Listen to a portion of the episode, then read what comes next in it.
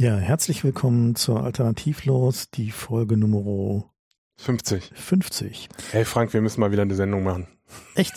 Findest du? Na gut, wir machen mal wieder eine Sendung. Ist also, gut. wir hatten ja, ähm, ist jetzt nicht so, dass wir die ganze Zeit rumgehangen haben, sondern wir haben wirklich mehrere Anläufe unternommen, äh, hier eine Sendung zu machen für euch. Und wir haben auch äh, sogar schon Termine gehabt und einen Gast eingeladen. Und das musste dann kurzfristig wegen Covid irgendwie abgesagt werden. Also es liegt nicht nur an uns. Eine gewisse Teilschuld müssen wir, glaube ich, auf uns nehmen, aber es liegt nicht nur an uns diesmal. Ja, und wir geloben diesmal auch einfach keine Besserung. Vielleicht wird es dann ja besser mal sehen. Ja, ja, wir haben uns gedacht, wir machen jetzt es schön Sommer und warm, dann machen wir jetzt mal so eine schöne irgendwie Sommersammelsendung. Genau, einfach so gut gelaunt mit irgendwie Cocktailglas und irgendwie Sonnenschirmchen und einer lauen Brise. Und dann haben wir angefangen, diese Sendung vorzubereiten. Uh, ist nicht mehr so viel übrig geblieben von der guten Laune. Genau, also wir werden auf einer, hoffentlich auf einer positiven Note enden, aber es, äh, bis dahin könnte es möglicherweise sein, dass die Sommerlaune so ein bisschen leidet. Es war nicht unser Anspruch, hier eine Nörgel-Sendung zu machen. Nee, wollten wir eigentlich nicht. Wir wollten eigentlich mal eine, so eine positive, rundum glücklich Sendung machen. So eine, wo man hinterher beschwingt rausgeht und sich denkt so, ach ja, die Welt ist doch schön eine gute Zeit, um jetzt am Leben zu sein. Aber naja, vielleicht können, kann dieser Anspruch nicht so ganz realisiert werden. Wobei zumindest teilweise, also ich bin ja ein großer Fan von dem 9-Euro-Ticket, muss ich dir sagen. Auch wenn du dann halt teilweise stehen musst in der Regionalbahn, hm. ist das immer noch irgendwie, ist so ein bisschen Gefühl wie äh, Star Trek. Ja, muss ich sagen, so endlose Weiten. Hä? und du steigst in einen Zug und kommst irgendwo raus. Also ich bin so ein Typ, der ich plane dann nicht unbedingt, wo ich jetzt hinfahre. Hm. Ja? Und das gibt's halt erst seit 9-Euro-Ticket äh, gefühlt. Ja, es gab natürlich früher schon irgendwie VBB, irgendwie Gesamtticket Brandenburg oder so.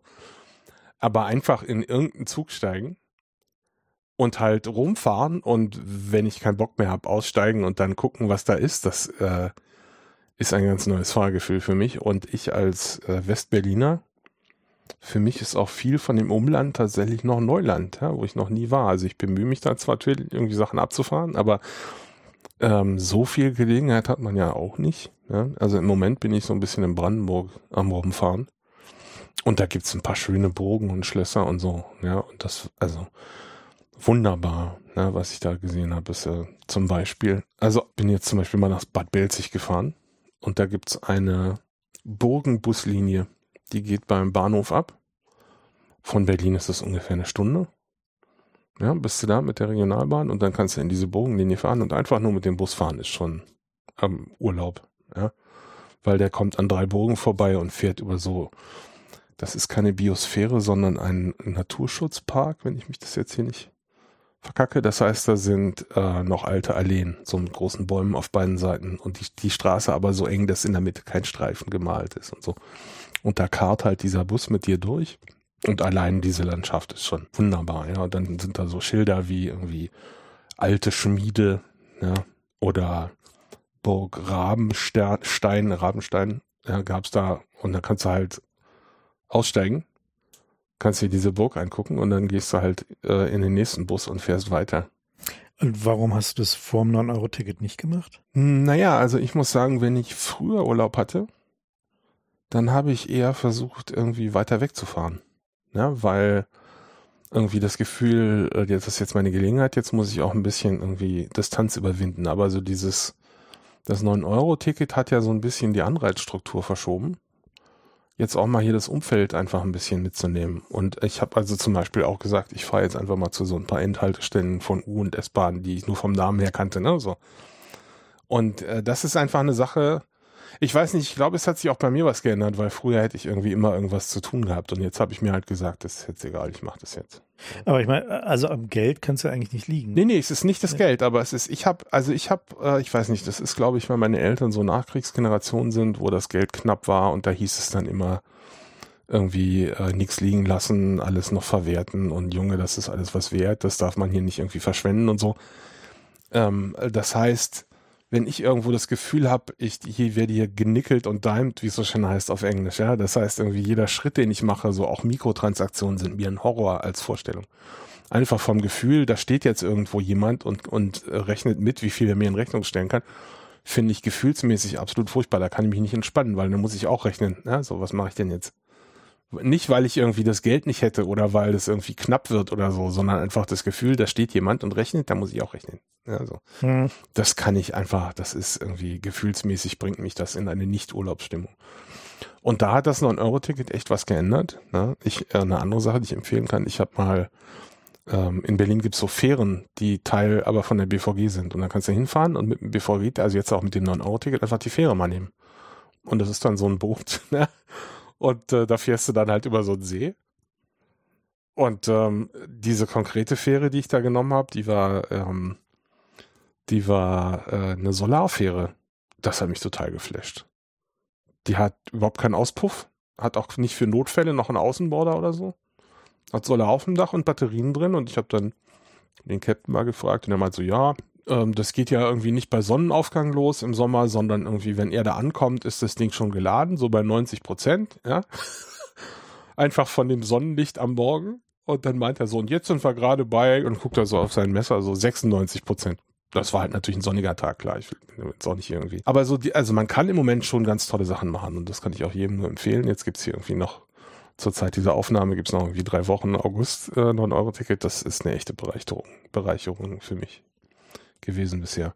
Also einfach nur, weil diese mentale Barriere, dass du irgendwie dir eine Fahrkarte kaufen musst, wegfällt. Ich, meine, ich kenne dasselbe Ding von der Bahncard 100. Also das, so Bahncard 100 ist halt fürchterlich teuer, aber Danach ist große Freiheit. Danach ist es halt schon ein, so ein alleine nicht drüber nachdenken zu müssen, welchen Zug ich nehme, nicht ein Ticket buchen zu müssen, mich nicht entscheiden zu müssen, sondern einfach zum Bahnhof zu gehen und zu gucken, was fährt denn jetzt gerade so, ist halt krass. Insofern kann ich es gut nachvollziehen. Das ist halt, ich meine, 9-Euro-Ticket ist ja nur für Regional. Aber selbst da, ich meine, gerade rings um Berlin ist ja die, der, das Regionalnetz riesengroß. Man kommt sehr, sehr weit und äh, ein bisschen umsteigt sogar eigentlich überall hin. Und ich glaube, dass genau dieser Punkt, dass man mit so einer Geschichte den Leuten Mental Load nimmt. Also einfach dieses Komplexität aus der Welt rausnehmen durch Flatrate. Hat sich ja an ganz vielen Stellen als sagen wir, mental gut herausgestellt. Ne? Also dass du dich nicht, also stell dir, erinnere dich mal dunkel, damals, als man irgendwie noch ernsthaft drüber nachdenken musste, wie viel Traffic man dann jetzt irgendwie auf seinem Internet hm, macht. Hm. Ja? War genau, oh, ja. war genau dasselbe Ding. Ja, dann, da konnte man es eigentlich nicht so richtig benutzen, sondern es war halt eher so ein, ein Luxus. In der Sekunde, wo das irgendwie per Traffic abgerechnet wird, ist es halt kein, ist es ein Luxusgut. Ne? Genau. Ähm, ich erinnere mich noch, als die Atomkraft in Deutschland irgendwie groß wurde oder als man irgendwie drüber nachdachte, das wirklich ernsthaft äh, zu betreiben, da ging das Argument rum, ja, da, das ist dann so billig, der Strom, dann brauchst du keinen Zähler mehr. Mm, too cheap to meter. Ja, das war also nicht nur bei uns auch, sondern auch in anderen Ländern. Ja? Und das äh, ist natürlich nichts draus geworden, aber das hätte ich ja super geil gefunden. Ja. Denn also äh, dieses Gefühl, dass da jetzt keiner steht und irgendwie guckt, wie viel ich verbrauche und dass ich dann auch nicht gucken muss. Mhm. Das ist jetzt natürlich in Zeiten der, der Klimakatastrophe nicht mehr, nicht mehr ver verkaufbar, aber so bei, bei Sachen, wo es keine, keinen Unterschied macht, also Traffic zum Beispiel oder Wasser war lange Jahre sowas bei uns. Ja? Wasser ist ein, in Berlin ist es so, dass wir eigentlich immer zu viel Grundwasser hatten, weil die im Osten das Wasser weggepumpt haben aus dem Tagebau. Und das heißt, dass wir hier ähm, im Grunde äh, so viel Grundwasser hatten, dass keiner hätte sparen müssen. Ja, und es stellt sich aber raus, dass die Leute dann trotzdem äh, sparen wollten, weil das halt pro Liter abgerechnet wird. Und dann haben die halt sparsamere Waschmaschinen gekauft und, und äh, irgendwie äh, äh, halbe Spülung beim Klo und so und der Bedarf ging runter und das führte dann dazu, dass du auf der Straße sehen konntest, wie die den Hydranten aufgemacht haben, weil zu wenig Wasserbewegung war und weil sich dann Keime gebildet hätten. Na, und die Kanalisation hat nicht mehr funktioniert, weil es nicht mehr ja, Spülvolumen Das gab. kommt auch dazu, ja. Aber ja. so, die äh, im Grunde, im Grunde ist so diese Vision einer Gesellschaft, wo nicht ständig irgendeiner hinter dir steht und eine Rechnung stellen will, ist einfach komplett weg äh, aus meiner Sicht und das finde ich traurig. Wobei teilweise sind wir wieder da, zum Beispiel telefonieren war früher eine Sache, über die man ernsthaft nachdenkt. Genau, und jetzt hast du eigentlich, musst du noch suchen, wenn du einen nicht Flatrate Mobilfunkvertrag finden willst. Ja, oder also so, ich so, sogar noch vor Ich erinnere mich noch an Zeiten, als wir ernsthaft überlegt haben, ob wir jetzt die Großeltern irgendwie in Westdeutschland anrufen können. Also nicht nur, weil es teuer war, sondern weil die Leitungskapazität auch knapp war. Mhm. Ja.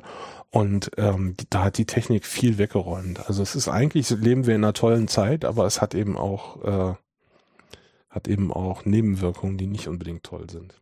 Naja, das ist eigentlich ganz interessant, weil wenn wir jetzt uns angucken, was technisch möglich wäre, ja, also also nehmen wir mal Strom, ne? Also dieses to cheap to meter ist eigentlich ein, ein schönes Stichwort. Du, diese Fähre, da denke ich jetzt seit Wochen drüber nach. Also ich Wieso wir da eine fucking Fähre hinbauen können, die immer irgendwie von links nach rechts und zurück fährt und nie tanken muss, aber, äh, aber die Straßenbahn kann das nicht machen. Die hat nicht genug Solarfläche, aber man Ja, könnte, nee, aber man, schon ja, klar, also es gibt da Gründe für, aber so ja. eigentlich, so, was, ja? Wenn wir das bei einer fucking Fähre machen können, dann können wir das so eigentlich Nee, wir können es, wir können es tatsächlich überall machen. Ne? Also mal ganz kurz hochrechnen so. Ich habe da noch nicht mit Pavel Meyer drüber diskutiert und äh, wir haben halt versucht irgendwie rauszufinden, was kostet denn eigentlich Energiespeichern? Ja, also, weil wir haben jetzt das Problem bei Solar und Wind, dass die halt ja zyklisch sind. Also, dass du halt irgendwie Phasen hast, wo nicht genug da ist, um die Last irgendwie komplett zu, äh, zu tragen. Und dann haben wir mal ausgerechnet, was würde das eigentlich denn kosten, so selbst mit irgendwie so Standard aktueller Akkutechnologie. Also jetzt nicht mal so super High-End, sondern eher so bodenständig, so Lithium-Eisenphosphat, so. Also was halt so die Akkus sind, die du halt irgendwie, die halt sind halt ein bisschen schwerer, ein bisschen größer, halten dafür ewig, haben 5000 Zyklen. Natrium schrieb mir gerade ein Leser. Ja, also so, so Sachen. Ne? Also, also, Lithium ist noch vergleichsweise, Lithium hat den Nachteil, dass wir in Deutschland keine großen Reservoirs haben. Das heißt, mhm. wir können es eigentlich hauptsächlich fördern, indem wir alte Akkus recyceln, was ja auch schon gut ist, aber wir sind halt nicht wirklich unabhängig, ja, sondern müssen das eigentlich importieren. Genau, also ich meine, wir haben es halt mal auf der Basis von was, also der Kostenbasis von was, was man im Moment ich, kauft. Was kann ich denn jetzt irgendwie kaufen, ja. ähm, wenn ich halt irgendwie günstig kaufe, so durchgerechnet. Und der Hintergrund war unter anderem, dass ein Bekannter von mir, der hat äh, sich halt eine Solarinselanlage gebaut. Also der hat sich, boah, ich glaube 300 Quadratmeter oder 280 Quadratmeter Solar hingetan, so auf sein Scheunendach. Nicht super effizient, sondern halt irgendwie so, wie das Dach halt gerade steht, jetzt nicht aufgeständert, also keine riesigen und hat sich dann da halt so China Lithium-Eisenphosphat-Akkus hingetan. So. Und, äh, und bei dem tritt genau dieses selbe Phänomen ein. Also der hat gesagt, pff, einspeisen interessiert mich nicht, ist viel zu teuer, irgendwie mit dieser ganzen Bürokratie, also keinen Bock, ich baue meine Inselanlage. Ich Aber er will nicht beim Fernseher anschalten irgendwie aus dem, aus dem Netz Strom ziehen, sondern will von seiner Solaranlage. Genau, also der hat halt noch einen Netzanschluss, aber den hat er wirklich nur, weil er so denkt, so, naja, manchmal, keine Ahnung, habe ich selber gebaut, vielleicht geht es ja doch kaputt, so, ne? Ja. Und der hat jetzt seit anderthalb Jahren, bisschen mehr sogar in Betrieb. Und er meint halt, seine Einstellung zu Strom hat sich halt vollständig geändert. So, also er hat halt einen, also sein, sein limitierender Faktor ist halt sein Speicher. Der ist riesengroß, hat irgendwie 20 Kilowattstunden, glaube ich. Also es Falls er mal was schweißen muss, ja. Genau, ja, ja, genau, um, um seine, seine Werkstattmaschinen zu betreiben, so. Dass er halt ein bisschen mehr hat, aber meint an normalen Tagen kommt vom Dach genug runter, ist also kein Problem so. Und der hat aber immer so ein bisschen so dieses, dieses, wie viel habe ich denn noch im Akku, weil ich schon irgendwie unter 30 Prozent oder was immer so sein Limit ist, was er sich so mental gesetzt hat und so. Er meinte aber, unter normalen Umständen hat er halt so ein Gefühl von Fülle. Na, also er hat halt so dieses Gefühl von so, Boah, ich könnte mir jetzt eigentlich auch eine 300 Liter Badewanne kaufen, weil ich muss ja nicht mehr drüber nachdenken, was es kostet, die irgendwie warm zu machen, wenn ich irgendwie mal ein richtig geiles Vollbad irgendwie machen will. Oder mal die Sauna anschmeißen. Ja, warum nicht die Sauna anschmeißen? Kostet ja nichts. Ne? Also bei mir ist es die Klimaanlage. Ähm, wo jetzt in den heißen Tagen habe ich mehrfach drüber nachgedacht, ob ich mir nicht eine Klimaanlage anschaffen will mhm. und habe dann immer gesagt, na ja, also aber der Stromverbrauch und dann bist du ja Teil von dem Problem. Ja? Äh, und dann sitze ich da halt in der Wohnung irgendwie mit einem Ventilator, der ja auch Strom verbraucht und, und irgendwie bin im, im Wesentlichen nicht voll arbeitsfähig, weil es einfach zu fucking heiß ist. Und das wäre wirklich geil, wenn man einfach ohne schlechtes Gewissen so eine Klimaanlage betreiben könnte. Mhm. Ja, macht er auch. Ja. Ja. Also, meine, aber das, das, das hatte daran ist halt die Technologie ist halt Da wollen wir hin. Also, wenn, wollen wir dahin. Was hält uns auf? Wenn wir jetzt also die, die, die Technologie angucken, die wir gerade haben, dann sind wir bei, pff, keine Ahnung, was haben wir, also mit Power gerechnet hatte, war, wir waren irgendwie bei sowas irgendwie zwischen 6 und 8 Cent, äh, Cent Erzeugungskosten, die halt irgendwie jetzt bei Solar und Wind so halt irgendwie typischerweise anfallen. Das glaube ich, sogar richtig, was wir damals äh, ausgerechnet haben. Und man hat so, wenn man es speichern muss, mit irgendwie Akkuzyklus, also Akkupreis versus Zyklenzahl, äh, kommt man auf sowas wie um die 5 Cent Speicherkosten. So, das ist halt so, also es ist halt so, also wir sind de facto, sagen wir mal, bei so 50-50 Erzeugungs- und Speicherkosten, aber die sind immer noch so in der Ballpark-Größenordnung 10 Cent. Ah, ist immer noch weniger als du aktuell. Weitaus weniger. Es ist weniger als ein Drittel von was du aktuell irgendwie aus der Steckdose zahlst. So, weil du halt diese ganze Netz, du zahlst halt natürlich Netz und irgendwie du zahlst halt irgendwie, dass wirklich immer Strom aus der Steckdose kommt. Also du hast halt einen, der Anteil für Verfügbarkeitsgarantie gegenüber den, den tatsächlichen Stromerzeugungskosten ist halt, also den technisch heute möglichen, nicht dem, was gerade installiert ist, weil das ja teuer mit Braunkohle und Steinkohle und Gas und Atomkraft und so weiter. Ne? Das ist halt, aber es ist halt ein ziemlich, ziemlich großes Delta dazwischen, so was halt dazu führt, dass jetzt Leute, die halt das freie Cash haben, sich eine Inselanlage zu bauen, die machen das jetzt halt. Und zwar massenweise. So, das ist also so, ich habe da irgendwie äh, neulich mit so einem Solarinstallateur geredet, der meinte halt so, er muss aufpassen, dass er genug schläft. so, weil er halt einfach die ganze Zeit am Ackern ist. So, ne? Also er kriegt, kriegt also mehr Aufträge, als er, also könnte mehr Aufträge annehmen, als er abarbeiten kann. So, weil irgendwie ist, meinte jeder, jeder, der irgendwie kann, äh, macht das jetzt. Und natürlich die Leute, die halt irgendwie sich's leisten können, machen halt auch Einspeisung, weil dann amortisiert sich das von selber. Aber er meint halt ganz viele sagen halt, ich will eine Inselanlage, ich habe da keinen Bock auf diesen Einspeisequatsch, weil irgendwie ist halt. Nee, ist halt Bürokratieterror, ne? Ja, und dann hast du so Probleme, dass du halt dann dein Energieversorger kann nicht halt deine Einspeisung abschalten, wenn die sowieso gerade zu viel Solar haben, weil sie nicht wissen, wohin damit. Ja, auch so ein Problem. Das heißt also, wir haben halt irgendwie, eine, da kommt wieder das Speicherproblem, weil wir haben jetzt eine, zu Peakzeiten haben wir halt eine Überkapazität an Solar und Wind. Das heißt, wir erzeugen mehr, als wir verbrauchen können. Äh, und da wir keine sinnvollen Speicher haben, was ja mein Gospel seit Jahren ist, dass irgendwie die, die ganze äh, ja, erneuerbare Energien-Zukunft steht und fällt halt damit, dass Speicher gebaut werden und zwar alle Technologien, alle Größenordnungen, sowohl großtechnisch als auch kleinteilig verteilt. Und stattdessen streiten wir uns drüber, was jetzt der beste Weg ist, wobei eigentlich vollständig klar ist, wenn man auch nur 30 Sekunden drüber nachdenkt, dass das Einzige, was hilft, ist einfach alles machen. So alle Technologiegrößen, alle äh, Verfahren, alle Speichermethoden, alles halt einfach bauen, bauen, bauen, bauen, weil sonst kriegen wir die Kurve halt nicht mehr. So, also es ist halt jetzt nicht mehr so, dass wir jetzt noch zehn Jahre darüber diskutieren können, ob jetzt Wasserstoff eine gute Idee ist oder ob man doch irgendwie thermische Sandspeicher baut. Nee, was gebaut werden kann, muss gebaut werden und zwar jetzt und sofort. So, alles andere wird halt nicht mehr dazu führen, dass wir das mit diesem Klima noch in den Griff bekommen. Es gibt da auch Synergien, die vielleicht nicht offensichtlich sind. Also zum Beispiel haben wir jetzt gerade eine Dürre und man könnte ja, wenn man, äh, sagen wir mal, Solarstromüberschuss nutzt, könnte man ja eine Entsalzungsanlage am Meer bauen. Ja, der Meeresspiegel steigt, äh, äh Spiegel steigt ja äh, äh, perfekt. Also es gibt beliebig Nachschub und dann baust du dann eine Entsalzungsanlage und pumpst halt das Wasser inland und da kannst du dann die Felder mit bewässern. Was uns da ja von abhält im Moment sind natürlich A, Konstruktionskosten und B, dass es Energie äh, frisst. Ja. Aber wenn die Energie sozusagen kostenlos äh, aus Solarzellen fällt, könnte man das ja mal einfach machen. Ja, ja sie ist ja am Ende nicht kostenlos. Ne? Also es ist halt so die, also die, die äh, Kosten für so ein Solar also eine Solarinstallation ist, ich glaube, was haben wir gerade, 100 Euro pro Quadratmeter oder sowas, ist halt so der, der, der, wenn du halt so in großen Größenordnungen kaufst, und die müssen halt irgendwie amortisieren, damit es halt irgendwie finanziert werden kann. Aber das ist halt wieder auch so ein Problem, dass halt die, diese Amortisierungsrechnung ist ja eigentlich darauf aufgebaut, dass irgendjemand irgendwann Gewinn macht. Na, also so, also mindestens die Banken, die den Kredit dafür gegeben haben, so dass das halt irgendwie so und die und auch da könnte man wahrscheinlich, gut, jetzt waren die Zinsen gerade niedrig, da, also viele Solarfelder wurden halt einfach zu quasi Nullzinsen gebaut, weil ne, hat halt nichts gekostet, sich, sich Geld zu borgen. Ist es nicht auch die KfW, die da die Kredite rausgibt, also staatlich? Zum Teil, zum Teil, ja. Das ist halt so ein, so ein Ding, wo halt einfach die, also man einfach klar sagen muss, Industriepolitik in Deutschland ist halt so eine Geschichte des kontinuierlichen Versagens. Weil wir waren mal Weltmarktführer in Solarzellen, ne? Muss man sich mal und, überlegen. Und Windkraft. Und Windkraft, so.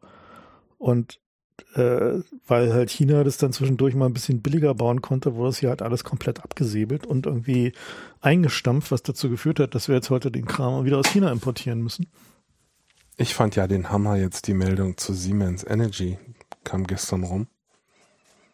Die haben irgendwie eine Milliarde Verlust angehäuft dieses Jahr. Mit ihrem Gasturbinengeschäft, oder? Nee, das war der Hammer daran.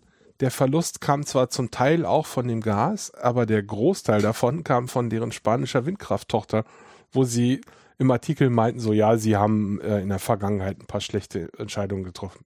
so, ja, offensichtlich. Wow, ja.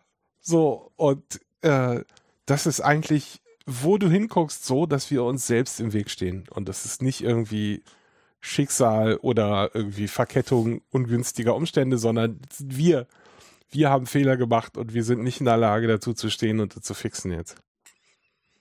Ja, weil die, die Strukturen, die halt zu diesen Fehlern führen, sind halt ganz häufig Incentive-Strukturen. Also Strukturen, die künstlichen Anreizen. Ja, genau. Also die, die Anreizsysteme äh, für Menschen in Entscheidungspositionen sind halt häufig so, dass sie nicht langfristig gute Entscheidungen befördern, sondern halt eher nur kurzfristige Quartal- oder Jahresorientierte Entscheidungen, aber nicht darauf ausgelegt sind, dass du halt irgendwie Entscheidungen triffst, die noch für die nächsten zehn Jahre gut sind. So. Und das ist halt so ein, glaube ich, so ein, so ein grundlegendes Phänomen der der Wirtschaft, des Wirtschaftssystems, was wir haben, aber auch der Behörden und der staatlichen Strukturen. Interessanterweise betrifft es aber China offenbar nicht. Die denken ja durchaus langfristig und planen äh, ordentlich. Wie kommt denn das? Die machen ja, also zumindest auf dem Papier, machen die ja eigentlich ähnliche Entscheidungsfindungsprozesse wie hier. Nee, machen sie aber nicht. Also ich meine, da hast du ja. Na, die haben auch irgendwie eine, eine, eine kommunale Verwaltung und die haben eine regionale Verwaltung und sie haben irgendwie die Bundesregierung, die irgendwie Vorgaben macht. Also ja, aber die das haben halt ist ja auch Anreizstrukturen bei denen. Was machen Ja. die denn anders als langfristige Planung. Also die, bei denen sind ja, sind ja Erfüllung langfristiger Pläne Teil der Anreizstrukturen, zumindest in den Behörden. Meine, da geht halt auch so viel schief und das funktioniert alles hin und vorne nicht, aber zumindest haben die halt, also ich meine, gerade jetzt auch diesen, deren ganzen Monster-Infrastrukturprojekte, ganz viel davon ist halt Schrott, was halt zu irgendeinem Jahrestag fertig werden musste und in fünf Jahren wieder zusammenfallen wird, oder vielleicht in 15.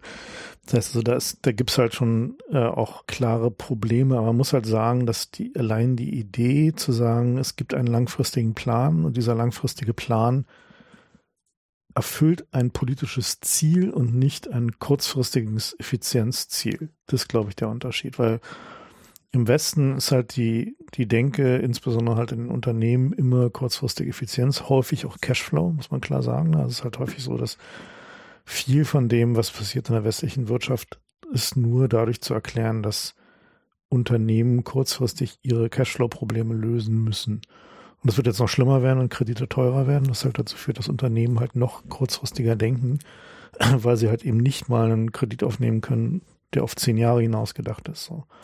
Und die Finanzämter befördern es noch. Ja, oh ja. Das möchte ich mal an der Stelle Ja. sagen. Ja, die Finanzämter machen es so, dass als eine Firma zahlt Steuern pro Jahr oder also je nachdem wie groß Mhm. die Firma ist auf die Gewinne. Das heißt, die Firma hat einen Anreiz, ihre Gewinne rein, runterzudrehen, indem sie noch schnell irgendwie Dinge ausgeben zum Jahresende. Ja. Und das heißt halt, dass am Jahresanfang erstmal die Kasse leer ist. Ja, was ja richtig doll scheiße ist eigentlich, weil ein Unternehmen soll ja in der Lage sein, auf irgendeine Krise, wie zum Beispiel jetzt irgendwie Supply Chain, was wir gerade haben, irgendwie reagieren zu können. Aber hast du halt nicht, wenn du aus Steuergründen irgendwie versucht hast, dein, deine Ja, Profite für irgendeinen Scheiß auszugeben. Na, solange du deine Lagerbestände halt aus irgendwie. Aber das ist doch vorbei, dass die Leute Lagerbestände haben. Ist doch alle Just-in-Time-Scheiß. Nee, aber das, das führt halt eben, also was halt auch dazu führt, ist, dass eben die, die, die steuerliche Gestaltung für Unternehmen geringe Lagerbestände auch bevorzugt. Ja. Es ist halt so, dass, also, also es ist halt, niemand wird steuerlich dafür belohnt, de facto, dass er sagt, ich lege mir mal fürs nächste Jahr mein Material hin. Na, du wirst sogar bestraft dafür, weil es nämlich versteuerbares Kapital ist, ne? Ja. Ja. Also, ähm, ich, ich würde jetzt nicht die ganze Schuld äh, den Finanzämtern zuschieben, aber schon einen wichtigen Teil. Ja, also ich bin äh, beruflich im Beratergeschäft tätig und ich kann es also deutlich sehen, dass zum Ende von den von den Fiskaljahren ist immer noch Kohle da, um noch schnell irgendwie einen Beratervertrag zu machen. Also bei uns ist Dezember ist eigentlich immer voll. Ja, mhm. und, und, und, Januar ist eher leer. ja. Und das liegt daran, ja. Das, also das bestimmt eine Förderung der Wintersportindustrie. Ja, genau. Ganz super. Naja. Aber die ist ja mit dem Klima jetzt bald erledigt.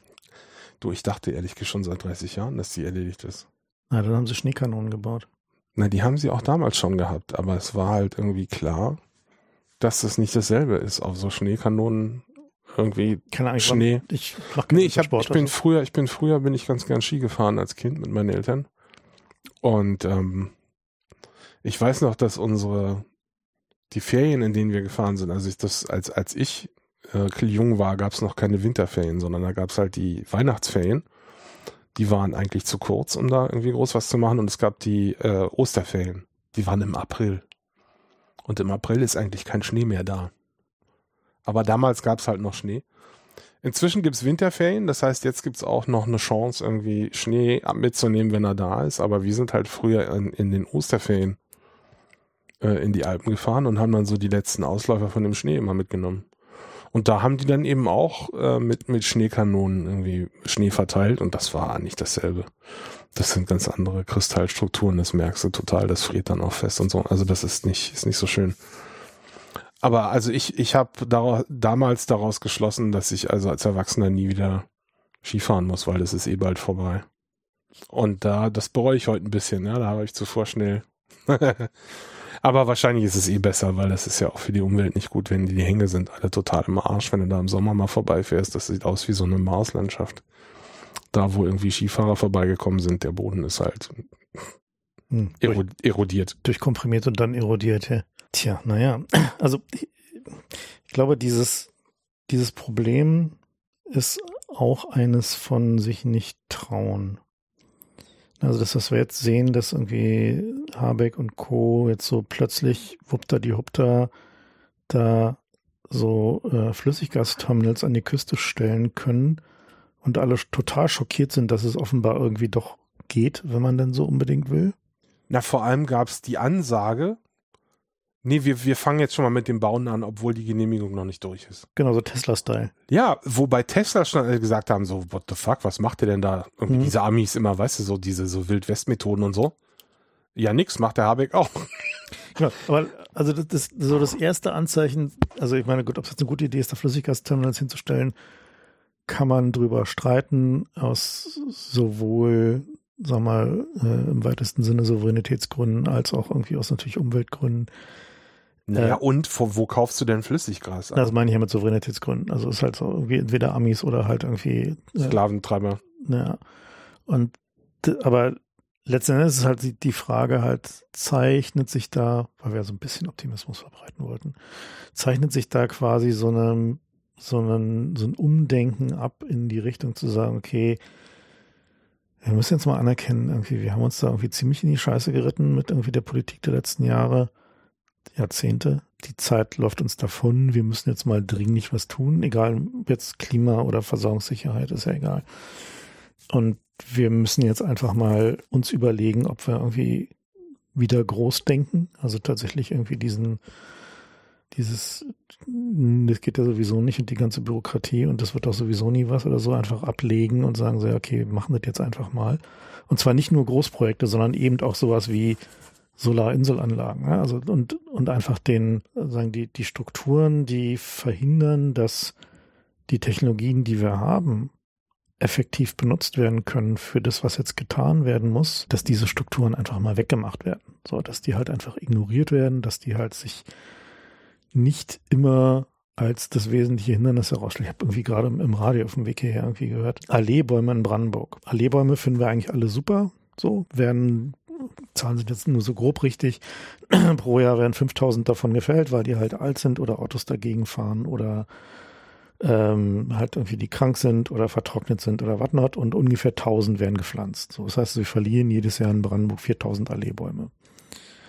Und dann fragte da der Radiomoderator da seinen Kollegen, der da irgendwie auf Außenrecherche war, so ja, irgendwie, why? So, also warum werden nicht mehr gepflanzt so? Und dann stellte sich halt raus, dass es da eine unglaublichen Dschungel an irgendwelchen Regularien gibt. So, da muss halt der Mindestabstand muss halt irgendeine Anzahl von Metern sein, die wiederum dazu führt, dass die nicht mehr auf den Straßengrundstücken stehen können, die irgendwie dem Land gehören, sondern sie dann den Ackerstreifen von den Bauern abkaufen müssen, damit sie die Alleebäume dahinstellen können. Mm. Und so weiter und so fort. Dann das sind alles so Bestandsschutz im Moment, ja. Deswegen dürfen genau. die dann noch stehen. Ah, nein, das ist scheiße. So. Und dann hast du halt irgendwie so Sachen wie, ja, aber wenn die Straße angefasst wird, dann müssen sie die trotzdem, also wirklich bekloppt, ja. Und dann hast du halt irgendwie so dieses, so wieder diesen Interessenskonflikt. Der Bauer will natürlich sein Land nicht verkaufen, weil irgendwie das ist halt teures Ackerland, irgendwie, was irgendwie seine, seine Einnahmequelle ist, so. Davon haben wir jetzt eh zu wenig. Äh, versus halt irgendwie so ein abstraktes Ziel wie unsere Nachfahren werden da in 50 Jahren nicht auf dieser Straße halt irgendwie zu Staub zerfallen, weil es halt eben noch Schatten gibt. So, ne? Das sind halt so diese, diese, diese Konflikte, wo langfristige Planung und langfristiges Absehen von Trends nicht mehr optional sind. Also wo es klar ist, dass die das kurzfristige Denken sowohl kurzfristige Profite als auch kurzfristige Incentives und Motivationen uns nicht mehr zum Ziel führen und dass wir uns von dem Gedanken, dass Effizienz das Maß aller Dinge ist, also im Sinne von Effizienz des Kapitaleinsatzes, verabschieden müssen.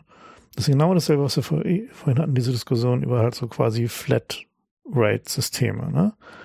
Ich glaube, wir haben über im Wesentlichen dasselbe auch schon im Kontext IT-Security geredet. Ja, weil da ist es im Grunde genauso. Wenn du als Firma anfängst, als einziger in deiner Branche in Security zu investieren, hast du auf dem Markt einen Nachteil gegenüber den ganzen Hasardeuren, die dann halt gehackt werden und, und so tun, als sei das halt wie so ein Unwetter, kann man nichts machen. Ja, das ist halt billiger, das nicht ordentlich zu machen.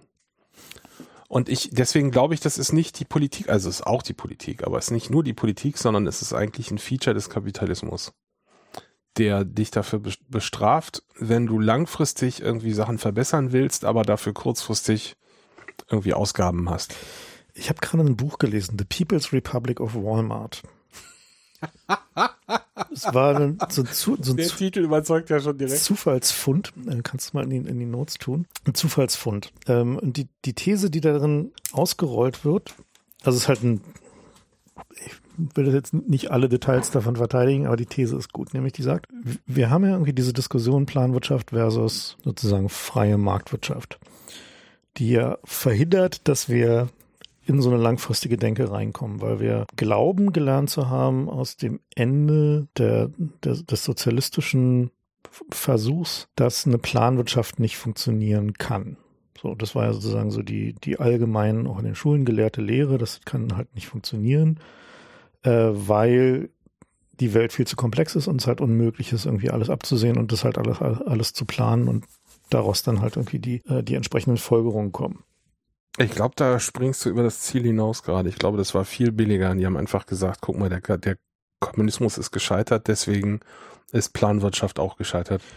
Kann sein, aber wenn man ein bisschen weiter reingeht, geht die Diskus ist die Diskussion schon ein bisschen komplexer. Also die ging ja auch zum Beispiel um die äh, kybernetische Planwirtschaft und so Sachen. Und da war es ja dann auch so, dass halt diese, die eine Theorie war ja zu sagen, so, okay, wir haben nicht genug Daten, deswegen konnten wir nie einen ordentlichen Plan machen. Die andere, ja. Ich sage immer, Ausreden sind eine nachwachsende Ressource. Okay, da hat es noch nie drin geknappt. Die andere, äh, das andere war halt, dass halt durch Planwirtschaft halt irgendwie private Initiative und Kreativität äh, wegfällt, beziehungsweise gedämpft wird und demzufolge es halt irgendwie nicht möglich ist, halt irgendwie das volle Potenzial der Menschen zu nutzen. Und die dritte These ist natürlich, dass halt irgendwie ein System in seiner Instabilität halt dazu führt, dass du halt irgendwie einen irgendwie faschistoiden Kontrollfreak-Apparat dahinstellst, der halt irgendwie die Leute daran hat zu rebellieren, was dann halt zu den entsprechenden Effekten geführt hat mit Millionen von Toten und so weiter. Die These, die die in diesem Buch aufziehen, ist insofern interessant, weil sie sagen, okay, gucken wir uns mal die großen Konzerne an, die richtig großen Konzerne, wie zum Beispiel Walmart,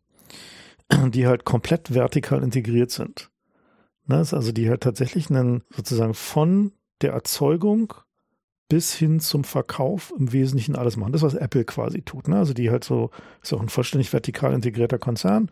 Das heißt also, die machen halt, also das, ich weiß nicht, ob sie inzwischen irgendwie auch Minen für seltene Erden haben, also würde mich nicht wundern. So, ne, bis hin zum, zum, zum Telefon. Sie haben sich auf jeden Fall Kontingente gesichert. Genau, bis, also bis zum, am Ende zum Recycling machen die ja quasi alles, ne, von so einmal quer durch so. Und haben kontinuierlich auch die Anzahl ihrer Zulieferer reduziert, beziehungsweise deren Werke sind de facto von ihnen gemanagt. Der Zulieferer kümmert sich halt nur um die Details und so. Und ausgehend von dieser These, also von dieser Beobachtung, äh, haben sie dann gesagt, okay, warum machen die das? Und dann haben sie gesagt, okay, der, einer der wesentlichen Gründe ist, dass die Ineffizienzen in der Übermittlung des Nachfragesignals, ne? also nehmen wir an, irgendwie, es gibt irgendwie hier ein, ein einfaches Beispiel, Modetrend, der sagt, Leute wollen jetzt irgendwie, keine Ahnung, blaue, kurze Glitzerhosen kaufen. So, ne? Dann führt es halt dazu, dass es halt sich dieses Signal mit die Leute kaufen jetzt hier blaue kurze Glitzerhosen durch die gesamte Lieferkette durchschaukelt. So, ne? Also bis halt irgendwie am Ende halt irgendwie das Material, aus dem der blaue Glitzerstoff gemacht wird, irgendwie wird dann halt mehr nachgefragt, was halt dazu führt, dass halt irgendwie die ein Jahr Latenz einfach ist. Naja, es ist nicht ein Jahr Latenz, aber es führt dann halt dazu, dass es am Ende eine Überproduktion von blauem Glitzerstoff gibt. Also das ist halt sozusagen so diese, dieser sogenannte Whiplash-Effekt, also dass sich halt quasi so eine Welle immer stärker aufschaukelnd hat, durch die Supply Chain durchschaukelt. Und den kriegst du halt damit raus, dass du halt alles selber in der Hand hast. Das heißt also, du weißt halt am Ende, meine 50 Filialen haben heute 5800 blaue Glitzerhosen verkauft, der Trend fällt leicht. Das heißt also, wir müssen jetzt nicht noch mehr blaues Glitzergarn äh, machen, sondern das, was wir halt da haben, reicht halt. Also wurde sozusagen quasi dieses Supply Chain Smoothing heißt es, dadurch, dass du alles komplett integriert hast und halt nicht irgendwie mit 1000 Interfaces und 15 verschiedenen Motivationsstrukturen und irgendwie Quartalsberichten und so weiter dazwischen hast, sondern einfach alles in einem drin hast. So. Und dass daraus, also die These dieses Buches, daraus halt die Effizienz kommt und die argumentieren halt aus einer quasi ja sozialistischen Perspektive, sind halt so, so ein paar Altlinke, die dieses Buch geschrieben haben, also amerikanische Altlinke, die sagen halt, okay, wir haben jetzt die Technologie, also wir haben jetzt quasi den, den Punkt erreicht, wo man auf der Basis von dem, was jetzt so Amazon und Walmart und Apple und Co. machen, halt quasi einen kybernetischen Sozialismus bauen könnte, in dem halt irgendwie tatsächlich eine Planwirtschaft möglich ist. Ich halte das für falsch, weil jede dieser, dieser, sozusagen dieser Unternehmen ist halt eine, eine, hat eine Spezialisierung und die haben eine, äh, ein relativ klar abgegrenztes Handlungsfeld.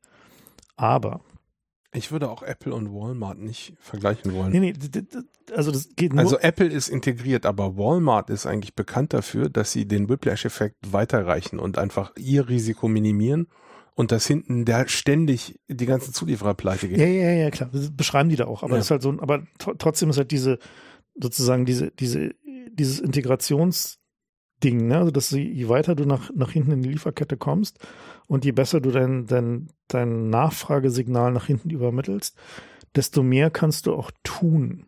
Also, desto mehr kannst du halt zum Beispiel durch Marketing, durch Preissteuerung, auch sag mal, nicht rein marktwirtschaftliche Ziele erreichen. Also, dass du halt sagst, okay. So wie Umweltschutz, oder? Genau, wie Umweltschutz zum Beispiel. Also ein, ein, ein positives Beispiel ist zum Beispiel Patagonia. Ist so eine Outdoor-Marke, ist halt eher Premium, die aber schon immer äh, Vorreiter waren in Recycling, in äh, faire Arbeitsbedingungen und so weiter und so fort und sich da auch wirklich Mühe geben und richtig viel Geld dafür ausgeben, das auch zu ihrem Bestandteil ihrer Marke gemacht haben und so weiter. Also das ist halt so der Kram ist, den du halt irgendwie kaufst, wenn du halt irgendwie kein schlechtes Gewissen haben willst und so. Und bei denen ist es aber eben genauso, dass dadurch, dass sie halt sehr viel direkt vertrieben, vertreiben, dass die halt eigene Läden haben, dass die halt ein, bis tief hinten in die Produktion gucken. Also dass quasi so dieses gesamte Ding halt einmal durch ist, dass die damit halt einen viel Waste halt reduzieren. Und da fiel mir eine interessante Parallele auf, nämlich dazu, wie im Osten die erfolgreichen Unternehmen funktioniert haben. Die haben nämlich den Handel ignoriert. Also es gab ja im Osten so diese Handelsorganisationen, also so HO und Konsum und so und dann auch noch so ein paar andere, die halt so spezialisiertere Konsumgüter machten, also zum Beispiel die Warenhäuser. Und das war halt so, das Interface zwischen den Produzenten und diesen Handelsorganisationen war halt so die, die Vollkatastrophe. Das hat halt überhaupt nichts mit irgendeiner Form von Koordinierung zu tun gehabt. Das war also, ging immer schief, war immer irgendwie, die Handelsorganisation immer zu viel bestellt weil sie wussten, sie kriegen sowieso nicht, was sie bestellen und so, also halt so diese, diese Nummer, ne? Du, das war auch gerade meine mal kurz, instinktive Frage, ja. Genau, noch mal kurz fertig machen. Und es gab auch so ein paar Ausnahmen. Die hatten eigene Läden. Also die haben halt tatsächlich eigene Läden für spezifische Güter gemacht, die sie dann halt direkt verkauft haben. Und das funktionierte dann erstaunlicherweise vergleichsweise gut. Gab immer noch Mangel und war ne, die ganzen Probleme, Zuliefererprobleme und irgendwie diese ganzen Dinge, aber es war halt ein bisschen besser. Also es hat daran hat sich gezeigt, dass aber spürbar, nicht nur irgendwie messbar. Ja, ja, genau. Und das also das fiel mir dann dadurch dazu ein, dass halt also dieser eigentlich genau dasselbe, was zum Beispiel Apple da gerade tut, die halt sagen so, okay, unser primärer Verkaufsweg ist halt unser Online-Shop und unsere Läden. Also die halt quasi unmittelbar jeden Nachmittag irgendwie oder jeden Abend, wahrscheinlich sogar am Stundentakt sagen können, wie viel von diesem Telefon verkaufen wir denn eigentlich gerade. So, und wie sieht denn eigentlich unsere Trends aus? Und dann eben auch direkt unmittelbar nachsteuern, bis runter zu den Zulieferern, wie viele Chips bestellen, wie viel Fertigungskapazität brauchen wir bei TSMC und Samsung und so weiter und so fort. Das heißt, so, dass quasi diese, und das ist halt so ein bisschen auch die Idee in diesem Buch, ne, dass sie quasi sagen, dass wir jetzt sozusagen dadurch, dass die, die digitale Integration von Verkauf zu, da war schon Zuliefererproduktion, die Möglichkeit ergibt, auch exogene Ziele zu erreichen, also zum Beispiel Klima, Recycling, Umweltschutz und so weiter. Und gut, deren These geht dann halt weiter und sagen, okay, wir müssen einfach nur den ganzen Scheiß enteignen und weiter betreiben, aber da gibt es wahrscheinlich so ein paar technische Detailprobleme, aber äh, tatsächlich ein, ein, ein, lesenswertes Buch wegen dieser, dieser Idee zu sagen, so, eigentlich haben wir Technologie, mit der halt sowas möglich ist. Wir brauchen nur längerfristige Ziele. Und jetzt muss ich den ganz großen Bogen zurück zu China machen. Wieso funktioniert es in China an einigen Stellen etwas besser. Der Grund ist, dass die nicht aufgegeben haben, langfristige Ziele zu setzen. Wie die Partei da agiert, ist ja nicht, dass sie versucht, die Ökonomie zu mikromanagen. Das haben sie gesehen im Osten, dass es nicht funktioniert. Sondern was sie tun, ist, die setzen langfristige Metaziele. Also die sagen halt, also zum Beispiel das ganze Belt and Roads Ding, ne? also da gibt es ja tausend Fehlschläge drin unten. Aber, was, Aber am Ende haben sie was die halt, genau, was die halt gesagt haben, war halt, wir wollen halt mehr Häfen auf ausländischem Territorium unter Kontrolle haben. Wir wollen eine durchgehende Bahnstrecke nach Europa haben und so weiter. Das heißt, es gibt halt quasi strategische Ziele, die gesetzt werden und die sich dann übersetzen in einzelne kleinere Handlungen, die aber mit relativ großer Autonomie der einzelnen Unternehmen und Strukturen gemacht werden. Bis dahin dazu, dass die mit Policy Sachen experimentieren innerhalb von China. Also dass sie halt den Provinzen sagen, so, hier ist unser Metaziel, wir wollen mehr Wohnungen. Also wir wollen bis dann und dann, keine Ahnung, 50 Millionen Wohnungen haben. Und die Umsetzung des Ziels, also sozusagen, wie kommen wir denn eigentlich dahin, wird aber im Zweifel den Provinzfürsten überlassen. Ne, die können sich dann entscheiden. Ja, und die Freiheit ist relativ groß, die die haben. Also bis zur, bis zum politischen System. Ja, also wir haben Shenzhen zum Beispiel, was eine Freihandelszone ist, weil sich da eben, also ich weiß gar nicht, was zuerst war, war es zuerst eine Freihandelszone und dann kamen die ganzen. Ich glaube, sowas, ja. Jedenfalls ein Großteil der Elektronik der Welt kommt halt von da. Und die haben äh, ein, ein, würde man sagen, westlicheres System. Äh, also jetzt nicht komplett aber, oder Hongkong ist aus Sicht von China auch äh, sowas, obwohl, obwohl sich das jetzt angleicht natürlich. Gut, aber ich meine, ich will da jetzt nicht, nicht das Loblied auf irgendwie das nee, aber also die, ich würde sagen, die Freiheit ist relativ groß, die die Provinzfürsten haben. Es ist nicht nur, dass die halt ein Ziel kriegen, die sie autonom verfolgen können, sondern sie können also auch an den Parametern drehen. Ja, aber letzten Endes ist der wichtige Teil jetzt für diese Diskussion ist Ziele setzen. Na, also tatsächlich das Setzen von Zielen und das Gestalten von Incentive-Strukturen, die dazu führen, dass diese Ziele nicht mit irgendwie einem Regelwust erreicht werden. So, weil wir haben zum Beispiel das Problem, dass wir halt in der EU haben wir viele große Metaziele. Ne? Wir wollen halt irgendwie bessere Umwelt, wir wollen unseren Klimaschutz und so weiter und so fort. Also diese ganzen Dinge haben. Aber am Ende manifestiert sich das dann in nochmal 5000 Regeln mehr. Ne? Also so halt so, weil ich weiß nicht. Die wenn, Bananenkrümmung, die berühmte. Ja, ach, ne, das geht ja noch viel weiter. Also wenn du halt irgendwie überlegst, so, was, was du zum Beispiel tun musst, um irgendwie Elektroschrott verhindern, ne? Ist ja ein großes Ziel. So, wir wollen halt weniger Elektroschrott haben. Und was ich das dann am Ende, was ich da am Ende sozusagen rauskommt, ist dann halt, wenn du halt irgendwie versuchst, ein Elektronikprojekt als Unternehmen zu machen, musste dir eigentlich mehr als eine Person einstellen, die sich nur mit den Regularien beschäftigt. So was halt heißt, dass bestimmte kleine, warum, wenn, so Kickstarter oder so, ne? Ja. Diese ganzen Dinge. So, warum ist da ganz, sind da ganz viel so, naja, so Bastelprojekte, wo du halt nur so eine Platine und ein Gehäuse zum selber drumumschrauben bekommst? Weil die dir niemals realisieren könnten, mit allen Regularien einzuhalten, wenn sie halt irgendwie das Ding als Gerät in der EU registrieren müssten. So, das ist halt so ein, so ein also das, da sind wir halt an so einem Punkt angekommen, wo hatten wir schon mehrfach dieses Thema, wo halt die Regeln so gemacht werden, dass eigentlich nur noch Großunternehmen sie halt erfüllen können, wenn sie halt irgendwie, weil denen halt die, die Kosten im Vergleich zu ihrer Größe egal sind. Und das ist auch so, so ein Kritikpunkt, den ich an diesem People's Republic of Walmart Ding habe, nämlich, dass die, die Betrachtung dazu, dass am Ende solche Strukturen primär Großunternehmensstrukturen sind, also die halt, also wo halt du eigentlich sagst, wir können halt so eine Welt nur erreichen, indem wir möglichst viele Oligopole haben in möglichst vielen Bereichen, die dann halt nach entsprechenden äh, Incentives und Vorgaben arbeiten, ist halt nicht jetzt so eine Welt, in der ich unbedingt gerne leben wollen würde, weil es halt dazu führt, dass halt irgendwie Leuten, die außerhalb von solchen Oligopolstrukturen arbeiten wollen, Leuten wie ich, die halt irgendwie Probleme haben, in Konzernen zu arbeiten, ähm, dann da halt keinen Platz mehr haben, so, sondern halt alles irgendwie nur noch in, in so bürokratischen Monsterstrukturen, die halt nach irgendwelchen Compliance-Regeln geführt werden, äh, ja, am Ende endet. So, aber letzten Endes ist halt so die,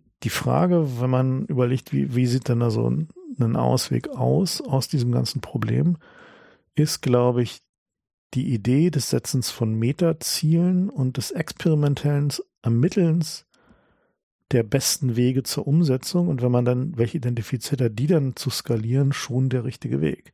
Also quasi ein Metaziel, ein gutes Metaziel setzen, was nicht zu granular ist und dann Möglichkeiten schaffen, innerhalb der existierenden Systeme und Strukturen zu experimentieren, um gute Möglichkeiten der Erreichen dieses Metaziels zu finden und nach Abschluss der Experimentierphase die dann halt raus äh, hoch zu skalieren.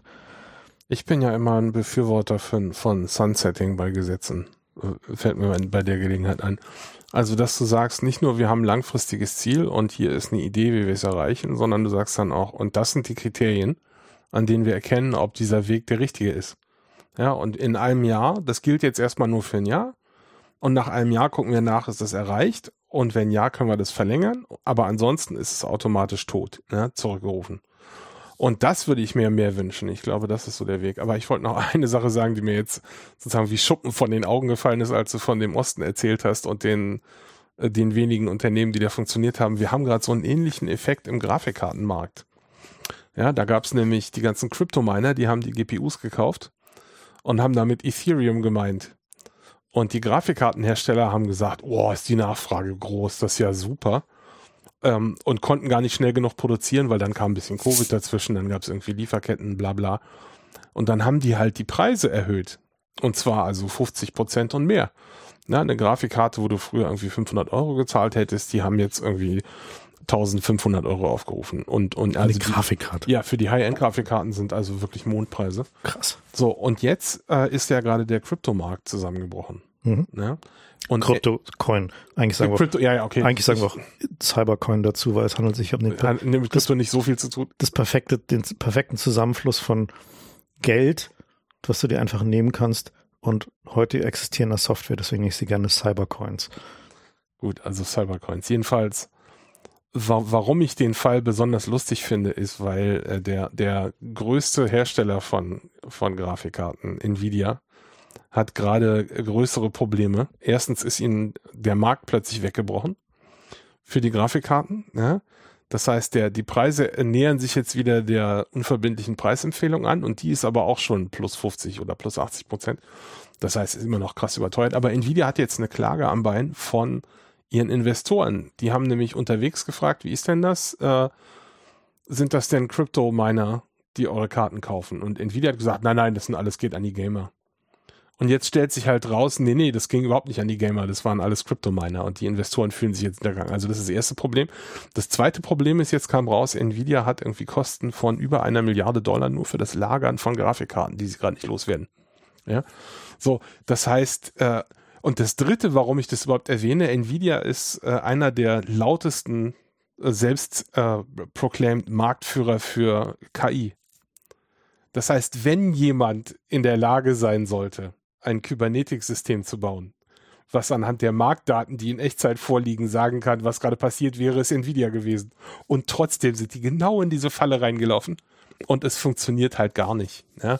Gut, da kam jetzt auch noch raus, dass die eine Marge von äh, über 60 Prozent hatten und sind jetzt bei 42, auf 42 Prozent abgestürzt, wo, wo ich immer noch denke, das ist ja unfassbar. Und das ist nur die Marge von denen, nicht von dem Channel, der auch nochmal draufsteht. Ne? Das heißt also, die Preise, die für Grafikkarten müssen nochmal deutlich sich halbieren oder so, bevor wir da in, in reelle Regionen vorkommen. Aber also das mit der Kybernetik ist ein schöner Traum. In der Praxis funktioniert es nicht. Und ich glaube, ein Großteil davon liegt gar nicht daran, dass wir die Daten nicht haben oder nicht in der Lage sind, die zu bewerten, sondern dass alle auf dem Weg lügen. Ja, im Kapitalismus haben wir eine Supply Chain. Und beim Grafikkartenmarkt konnte man das super beobachten. Da gab es dann nämlich irgendwie Leute, die sich beschwert haben, dass ihr äh, Versender der Wahl, irgendwie so jemand wie Amazon oder Alternate oder so, ähm, keine Grafikkarten liefern konnten. Eine Weile waren die halt wirklich nicht lieferbar, weil jede, diese lieferbar war, sofort gekauft wurde von irgendwelchen äh, Minern. Ne? So, und dann ging halt das Geschrei los und dann haben die angefangen, ihre Zahlen mal zu nennen. Ja, einige wenige von denen. Und da kam dann raus sowas wie, ja, also wir haben hier gerade irgendwie eine Lieferung von fünf gekriegt, bestellt hatten wir 500. Ja, so, und die haben halt mehr bestellt, als sie akut brauchten, weil sie ja gesehen haben, wie viel Nachfrage da war. Das heißt, wenn diese Zahlen jetzt, äh, also mal angenommen, es gäbe ein Kybernetik-System und da kommt jetzt die, die Anfrage von dem Channel rein, sie möchten gern 500 haben, dann ist das aber schon eine Lüge. Gar nicht mal, weil die irgendwie bösartig sind, sondern weil sie halt sehen, wenn ich, wenn ich 1000 bestelle, kriege ich 10. Ja, dann bestelle ich jetzt mal irgendwie, keine Ahnung, 2000, damit ich so viel kriege, wie ich haben wollte. Äh, und, und ich glaube, das ist äh, inhärent, äh, dass alle Leute auf dem Weg versuchen, ihre eigenen Geschicke irgendwie zu verbessern, indem sie lügen.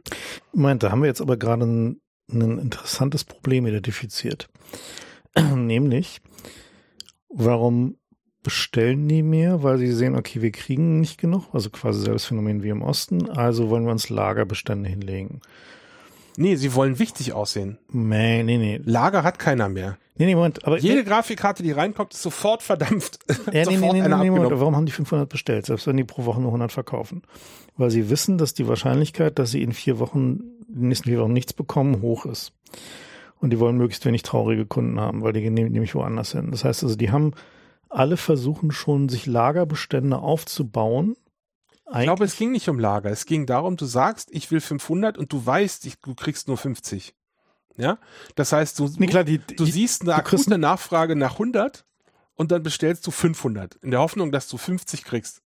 Genau. Also ah. niemand hat wirklich damit gerechnet, dass die 500 kommen, die sie bestellt haben. Genau, weil halt sie prozentual beliefert wurden entsprechend ja. ihrer Bestellmenge.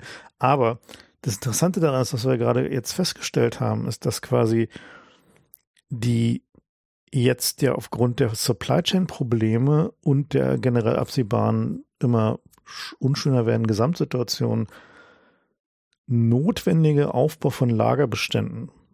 Ja, so um halt irgendwie gegen Probleme weiter oben im Stream gesichert zu sein. Also bei egal was, auch sind nicht nur Handelsgüter. Oh, Gas zum Beispiel. Ist ja der beste Weg, irgendwie sich was in Reserve zu legen oder jemanden zu kennen, der eine Reserve hat. Was aber wiederum dazu führt, also Lagerbestände sind ja eigentlich dann eine Verzerrung der, des, kybernetischen, der des kybernetischen Signals. Ja. Ne? Also sozusagen, was wir da haben, sind dann quasi so Jitterbuffer, die halt den sozusagen die, die Effizienz des Kapitalismus in seiner, also sozusagen des äh, kybernetischen Sozialismus, Kapitalismus ähm, quasi einschränken. Hm, dafür gibt es gerade, glaube ich, keine Lösung, aber es ist eine interessante Beobachtung. Naja, es gibt die Lösung, dass du einen Teil davon irgendwie äh, per langfristigem Vertrag klärst und den Rest versuchst halt am Spotmarkt zu füllen, was halt funktioniert, außer es funktioniert nicht und dann funktioniert es halt richtig doll nicht. Naja, beziehungsweise, klar, ich meine, das Problem ist halt dann nur, dass wenn deine kurzfristigen Incentives halt auf Profit sind, wie wir es jetzt gerade am Gasmarkt gesehen haben, ähm, dann machst du halt deinen Speicher nicht voll, so, sondern dann nimmst du halt das billige Gras, was du gerade kriegst, um deinen Speicher voll machen zu können und verkaufst es teuer am Spotmarkt, anstatt es für den Winter hinzulegen, was die Leute dann brauchen würden. Deswegen müssen wir jetzt ja diese Gasumlage da machen, um halt diese, mhm. diese Zocker da halt irgendwie zu bailouten, was mich wirklich maßlos ankotzt, ehrlich gesagt. Also es sind ja nicht nur Zocker, sondern es hat ja auch eine politische Dimension, habe ich neulich gelernt. Ja, nämlich sind gerade in Frankreich die Hälfte der Atomkraftwerke offline, weil die Franzosen die halt auf Verschleiß gefahren haben und nicht äh, gewartet haben. Und jetzt sind die halt, im Sommer ist es sowieso schwierig mit Atomkraftwerken, weil die nämlich ihr Kühlwasser normalerweise in den Fluss abgeben und dann am Fluss gebaut werden. Und wenn du gerade einen sehr heißen Sommer hast, ist das Flusswasser so heiß, dass du, wenn du das zu kühlende Kühlwasser, was noch heißer ist, einleitest und der, das hat eine zu hohe Temperatur, dann gehen die Fische sterben. Na, nicht nur die Fische, das ganze ja? Ökosystem. Das Ökosystem bricht zusammen, deswegen mhm. gibt's Regularien und deswegen hat man im Sommer immer wieder, müsst ihr mal irgendwie äh, in die Archive gucken, immer wieder Atomkraftwerk so und so muss abgeschaltet werden, weil das Flusswasser zu warm war. Ja, und das heißt jetzt im Sommer, also äh, einige sind in Reparatur, andere ist einfach zu heiß geworden. Und die Franzosen haben halt auf Atomkraft gesetzt. Und um das, diese Lücke aufzufangen, wird jetzt das Gas aus unseren Speichern nach Frankreich weiterverkauft. Ja, das Gas, was hätte in die Speicher gehen sollen, so rum. Ja, aber das ist ja nicht nur, weil die Franzosen gerade gut zahlen, sondern das ist auch ein Teil der europaweiten Solidaritätsraison. Das ist Politik auch. Ja, also unsere Politik hätte ja genauso sagen können, nee, wir brauchen hier selber für den Winter. Unsere Winter sind schlimmer als in Frankreich. Ja, keine Ahnung. Also hätte man ja machen können, aber hat man halt nicht gemacht. Ne? Ja. Also es ist nicht nur Zocker, sondern es ist auch, äh, auch Politik dabei. Naja, also wenn man sich anguckt, die. Also ich bin ganz auf deiner Linie, aber es ist halt nicht nur Zocker. Na gut, okay, ist das Problem ja, ist so ein bisschen größer. Ja, okay. Das ist schon, ja, okay, ja, sich ein. Allerdings. Aber es ärgert mich auch maßlos, dass wir jetzt Unipa irgendwie bailouten sollen. Also ich meine, Uniper muss man ja mal klar sagen, ist so die Bad Bank gewesen, ne? Also Von E.ON, ja. E.ON hat gesehen, das mit dem Gas und Öl, das hält nicht mehr lange. Wir wollen eigentlich irgendwie was ordentliches machen. Eigentlich ein bisschen Greenwashing machen. genau. ja, naja, gut. Aber also was dieses ganze Feld äh, auszeichnet, ist das Level an Propaganda. Einfach, und zwar aus allen Richtungen, nicht nur aus den Richtungen der Bösen, sondern auch so die Umweltschützer haben halt alle eine Agenda. Und das Deutsche wird, Umwelthilfe. Ja. Das ist so ein, also, meine, das ist ja, ich habe ja immer sehr große Sympathien für irgendwie Leute, die sich um Umweltschutz kümmern, aber diese deutsche Umwelthilfe, da hört es ein bisschen auf. So, also, meine, das ist halt irgendwie so ein. Das trifft halt niemanden, der es nicht verdient hat. Insofern bin ich dann noch so ein bisschen zurückhaltend mit Kritik. Aber naja, ich meine, du musst dich halt fragen, willst du das einfach weiterlaufen lassen oder willst du sagen, okay, na dann ziehe ich da jetzt aber so viel Kohle raus? Wie geht aus den Automobilherstellern? Also das ist schon irgendwie, man, das, da kannst du dich halt irgendwie auf so einen Guerilla-Selbstschuss irgendwie zu berufen versuchen. Ich fand das nicht so klar, aber ich, also ja, ich sehe deine Kritik und ich kann sie nachvollziehen. Also, was, aber ich kann auch nachvollziehen, was die da machen. Also wenn ich jetzt mir, also wenn ich mir so die, die Umweltbewegung angucke, ich habe ja viel mit denen zu tun, weil ich halt viel äh, für Aktivisten ähm, halt Kommunikationssicherheitsberatung und so mache und Trainings mache für irgendwie naja, wie, wie sichert man denn seine Kommunikation irgendwie in, ähm, ja, für irgendwelche Aktionen und so. Und ich habe ja da so den, den Ansatz zu sagen, so ich helfe irgendwie allen Menschen, die halt irgendwie, soweit es mir vergönnt ist und ich in der Lage dazu bin, die halt irgendwie positive Veränderungen anstreben und keine Nazis sind. Und ich habe halt auch viel mit Leuten zu tun, die ja, sagen wir mal, auf der eher jüngeren, eher schon verzweifelten Seite jetzt bei der Klimabewegung sind. Ne? Also da gibt es eine Menge Menschen, die, also ich glaube auf Reddit wurde es mal unter so Climate Dooming zusammengefasst, also die halt quasi sich so weit in den, in die Idee, dass, also wie der Name zum Beispiel letzte Generation auch sagt, die also so weit in dem, äh, in der Erkenntnis oder in dem Glauben, würde es mal offen lassen, dass es mit dem Klima halt jetzt irgendwie wirklich richtig kritisch ist und wir halt irgendwie nicht mehr viel Zeit haben oder eigentlich gar keine Zeit mehr haben und wirklich jedes Mittel außer Menschen umbringen gerechtfertigt ist, befinden, die kann ich verstehen. Also es sind, es sind halt irgendwie Leute, die sind halt irgendwie Teenager oder Anfang 20, die haben ihr Leben noch vor sich und die sehen, dieser Planet geht vor die Hunde und ähm, einfach auch nicht mehr nachvollziehen können, nicht mehr verstehen können, dass also der also dass halt niemand offensichtlich irgendwas ernsthaft zu unternehmen gedenkt. So, und die sich dann halt auf Autobahnen kleben und sagen so, okay, ihr seid jetzt alle scheiße wütend auf uns äh, und vielleicht steckt da auch ein Rettungswagen im Stau, aber äh, wir wissen einfach nicht mehr weiter. Also wir wissen einfach nicht mehr, okay, was wir jetzt sonst noch machen sollen, weil wir haben echt lange noch demonstriert und irgendwo Fahnen geschwenkt oder ein paar Bäume besetzt. Wir müssen jetzt einfach mal Sachen machen, die wehtun, weil sonst wird es noch mehr wehtun. Ich bin da immer nicht so ein großer Freund von Radikalisierung, aber andererseits, ich kann die verstehen und ich bin da halt also wahrscheinlich würde ich, wenn ich 20 wäre, würde ich da auch auf der Straße sitzen, so muss ich klar sagen. Das ist halt so ein, so ein Ding, wo, wo, wo ich viel Sympathie für habe. Auch jetzt, wenn nicht unbedingt für die einzelnen Aktionen. Bei diesen Leuten, die das aber quasi in diesem Strategic Litigation Feld machen, also gerade insbesondere Deutsche Umwelthilfe, fehlt mir diese Sympathie. Äh, und zwar deswegen, weil das Leute sind, die in der Regel älter sind, die einen mehr strategischen Weitblick haben und die einen in dem, was sie tun, nicht besonders zielführend agieren in jedem Einzelfall, sondern eher so ein, naja, so eine Impulsreaktion machen, wie zum Beispiel halt jetzt dieses, okay, wir versuchen halt irgendwie diese Flüssiggasterminals zu verhindern äh, und ist uns doch scheißegal, wenn hinterher Rentner erfrieren oder die Industrie ausgeht oder so. Ne? Also das heißt ja immer die Industrie, so die dann ausgeht, so als wenn die Industrie irgendwas Böses wäre. Die hat nun mal leider dafür gesorgt, dass dieses Land in einem relativ ordentlichen Wohlstand ist und den größten Teil der Arbeitsplätze in diesem Land, die noch irgendwie im Produktivgewerbe sind, ist halt die Industrie. Naja, aber ist das eine Ausrede? Ja, das ist keine Ausrede, siehst, aber die wenn Frage du ist halt, siehst, dass die Dinge kaputt machen Moment, und niemand zieht sie zur Rechenschaft, ist das dann nicht sozusagen deine Pflicht, äh, die naja, aufzuhalten? Die, die Frage ist halt, hältst du sie auf, wenn du ihnen das Gas abdrehst? Also ist Na, auf jeden Fall. Ich würde sagen, das ist der erste, ist der erste tatsächliche Hebel, den wir gegen die haben. Also, wie, wenn ich jetzt sage, aber wir irgendwie. naja, wer ist denn dann die? Na, so Leute wie VW, irgendwie Porsche. Also gerade Porsche, ja.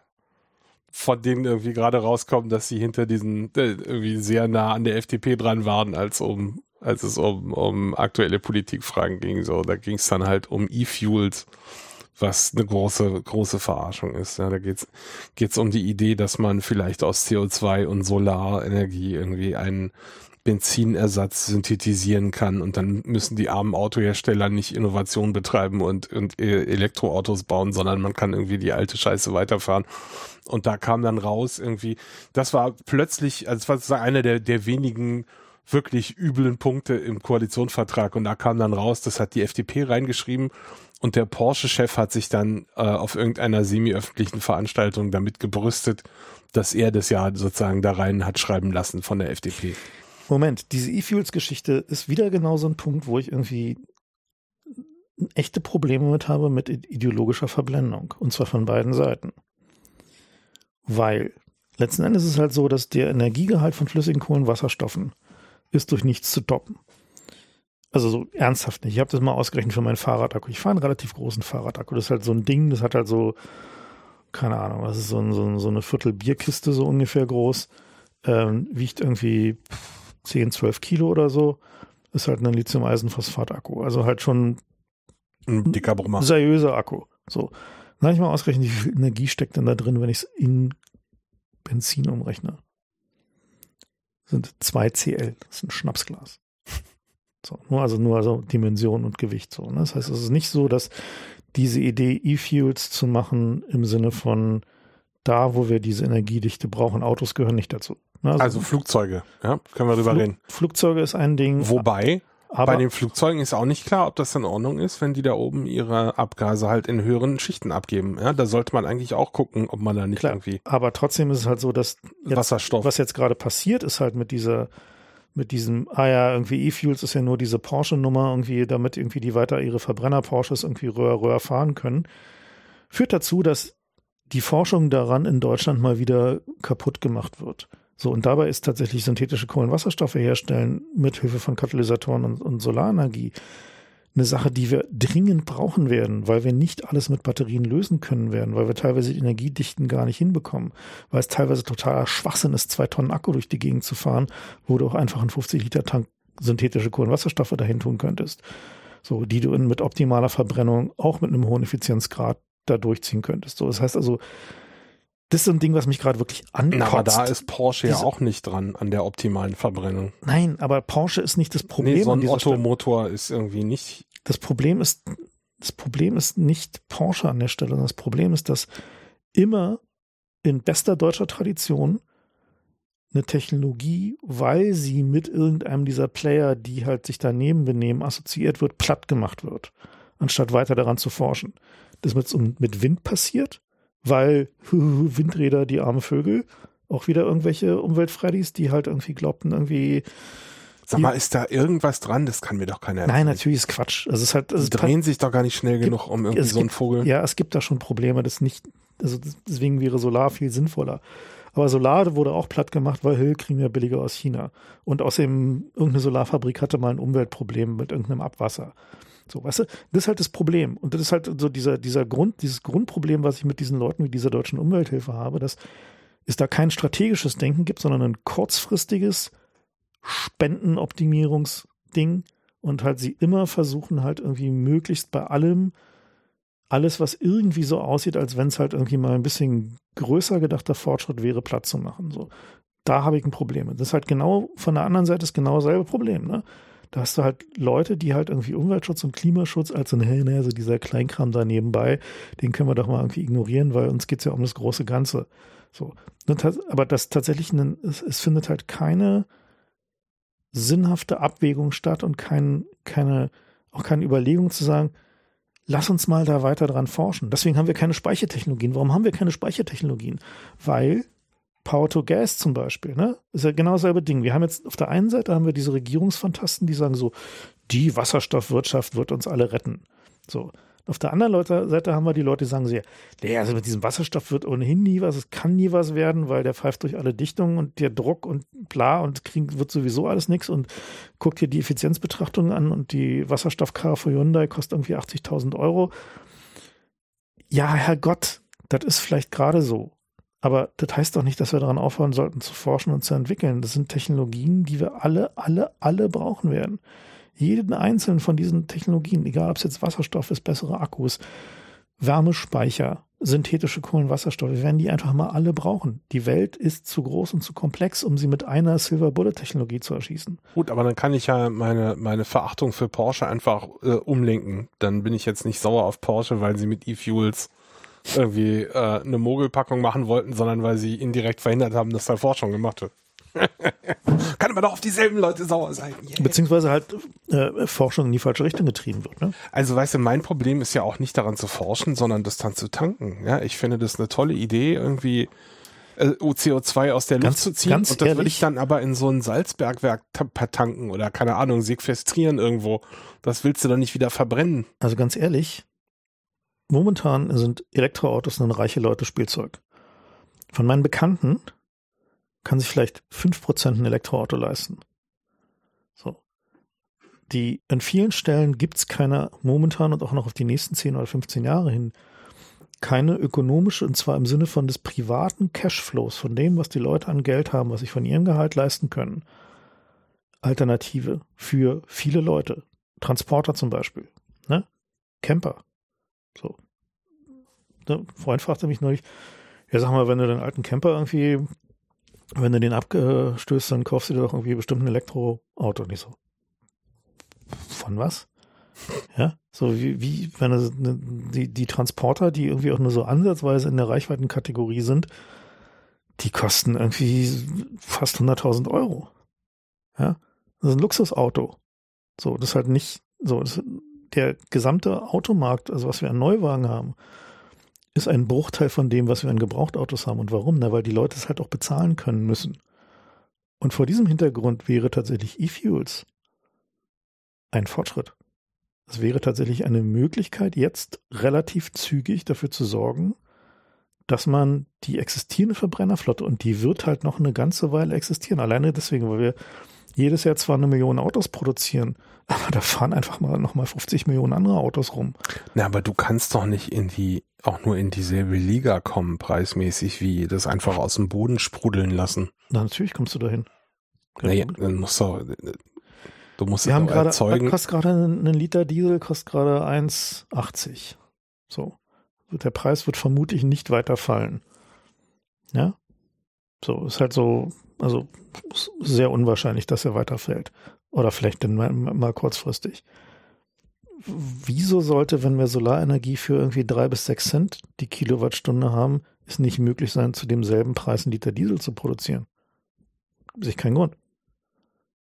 Naja, also ich, ähm, äh, es gibt irgendwie bei der ETH Zürich auf dem Dach so eine Testinstallation, da kommt irgendwie sowas wie äh, pro Woche eine Tasse raus, wenn ich das jetzt richtig in Erinnerung habe. Ähm, Also das Verfahren gibt's einfach noch nicht, was das leisten soll, überhaupt einen Liter zu machen. Und dann brauchst du ja nicht einen Liter, sondern du brauchst irgendwie äh, riesen. Es gibt die Verfahren, natürlich. Also du musst halt sie halt nur mal skalieren. So, und, und ich meine, es man müsste halt jemand, müsste man mal. Nee, ich meine, es, es gibt ja auch äh, zum Beispiel algenbasierte Verfahren, mit denen du Diesel machen kannst. Die aus äh, Glasröhren, in denen irgendwelche genetisch engineerten Algen leben, die durch die Sonne gepumpt werden und am, am Ende äh, kannst du aus diesen Algen halt Diesel machen. Gips. So, muss man halt nur mal skalieren. Ist immer noch drei bis sechsmal so teuer wie das, was du halt momentan aus dem Boden pumpst, ja klar. Aber weil diese Anlagen so groß sind, dass du sie irgendwie als Uni-Projekt betreibst und nicht irgendwie, weil dieser so ein Raffinerie-Size äh, äh, Produktionsstrecken äh, da halt aufbaust. Und die, also ich meine, ich will jetzt hier nicht das Hohelied von E-Fuels singen, ja. Ich sage nur, es ist halt eines der, also wir haben, ich habe hier gerade mal gerendert. keine Technologie verdammen wir, wenn sie alle brauchen. Genau. So, also ich meine, wenn ich jetzt mal hier so gucke, also hier Wikipedia sagt halt irgendwie, bla, äh, auf Benzin umgerechnet entspricht es etwa Herstellungskosten von 3,20 Euro Steuer nicht mit eingerechnet. Da sind wir jetzt gerade. Ja, das ist sozusagen das, was wir jetzt, jetzt sozusagen ja. die, so heißt, wir sind nicht mal eine Größenordnung entfernt vom Ziel. Das ist weniger als eine Größenordnung. Gut, eigentlich wollten wir über Propaganda zu Propaganda. Wir sind so ein bisschen sind, schief abgebogen. Naja, wir sind nicht schief abgebogen. Wir haben schon über Propaganda geredet, nämlich dass irgendwie tatsächlich alle Seiten gerade nicht mehr sachlich argumentieren, sondern alle Seiten halt einfach nur noch Propaganda fahren. Das ist halt der Default-Mode der gesellschaftlichen Kommunikation, ist halt das geworden, was früher irgendwie Bildzeitung Black Propaganda hieß. Und das machen, machen mittlerweile alle und zwar ohne Hemmung und ohne Früher war das so eine taktische Sache, die hat man genau. eingesetzt, wenn irgendwie hart war gerade. Ja. Und heute ist halt immer und überall. Ne? Ist halt so der Default-Mode so. Und das ist halt so ein Ding, was mich auch Tja. nicht besonders optimistisch sein lässt, dass wir in der Lage sein werden, solche Veränderungen durch Änderung von Politik hinzubekommen. So, also ich glaube halt tatsächlich eher, dass halt sowas wie in dem Augenblick, wo man halt Regularien aus dem Weg räumt, die kleinteilige positive Veränderung ermöglichen, dass wir dann Veränderungen sehen werden. Also sowas wie die bürokratischen Hürden für Solarinselanlagen ab, äh, Anlagen abschaffen. Ne, die halt dazu führen, dass sich jeder einfach auf seinen, die Fläche, die er halt hat, äh, oder sei es auch der Vermieter auf dem Dach halt irgendwie halt einfach Solarzellen hintun kann, die halt einfach mal nur das Haus versorgen. Why not? So, was, was, was spricht da irgendwie dagegen, außer dass irgendwelche Energiekonzerne halt ein paar Milliarden investiert haben, die dann halt nichts mehr wert sind? Na, angeblich haben sie das ja gerade aus dem Weg geräumt, die Hürden, die es da gab, äh, für Anlagen bis, ich weiß nicht, 180 Kilowattstunden oder so, was war die? Also an, angeblich gab es da gerade einen Durchbruch, habe ich irgendwie noch nicht. Es gab eine Änderung, die ähm, insbesondere die Einspeiseverordnung betrifft, um sicherzustellen, also um es zu ermöglichen, dass auch aus Solarinselanlagen eingespeist werden kann, sind die Einspeisevergütungen, die da halt gezahlt werden, so, dass es sich eigentlich nicht lohnt. Weißt du, ich habe ja, also jetzt ein bisschen scherzhaft, aber so, hab gestern gelesen, dass in Spanien die Eiswürfel alle sind. Und dann dachte ich mir, weißt du, wenn wir hier irgendwie kein Geld für die Einspeisung kriegen, dann machst du mit der Überschussenergie halt Eiswürfel. Und fährst die, fährst du mit e nee, nach mein, Spanien. Du, du musst die gar nicht nach Spanien fahren. Wir haben ja hier auch irgendwie Scheißhitze. Ja, also das ist doch nicht so, dass es nichts gibt, was du mit der Energie sinnvoll tun könntest. Natürlich nicht klar. Also es gibt doch genug irgendwie, müsste man halt machen. Gut, ich meine, es muss sich halt eben doch lohnen, das ist halt das Problem. Die Anlagen, die dafür gebaut werden, müssen halt irgendwie finanziert werden. Und das ist halt so ein Nee, Ding. es muss sich nicht lohnen, es muss finanziert werden.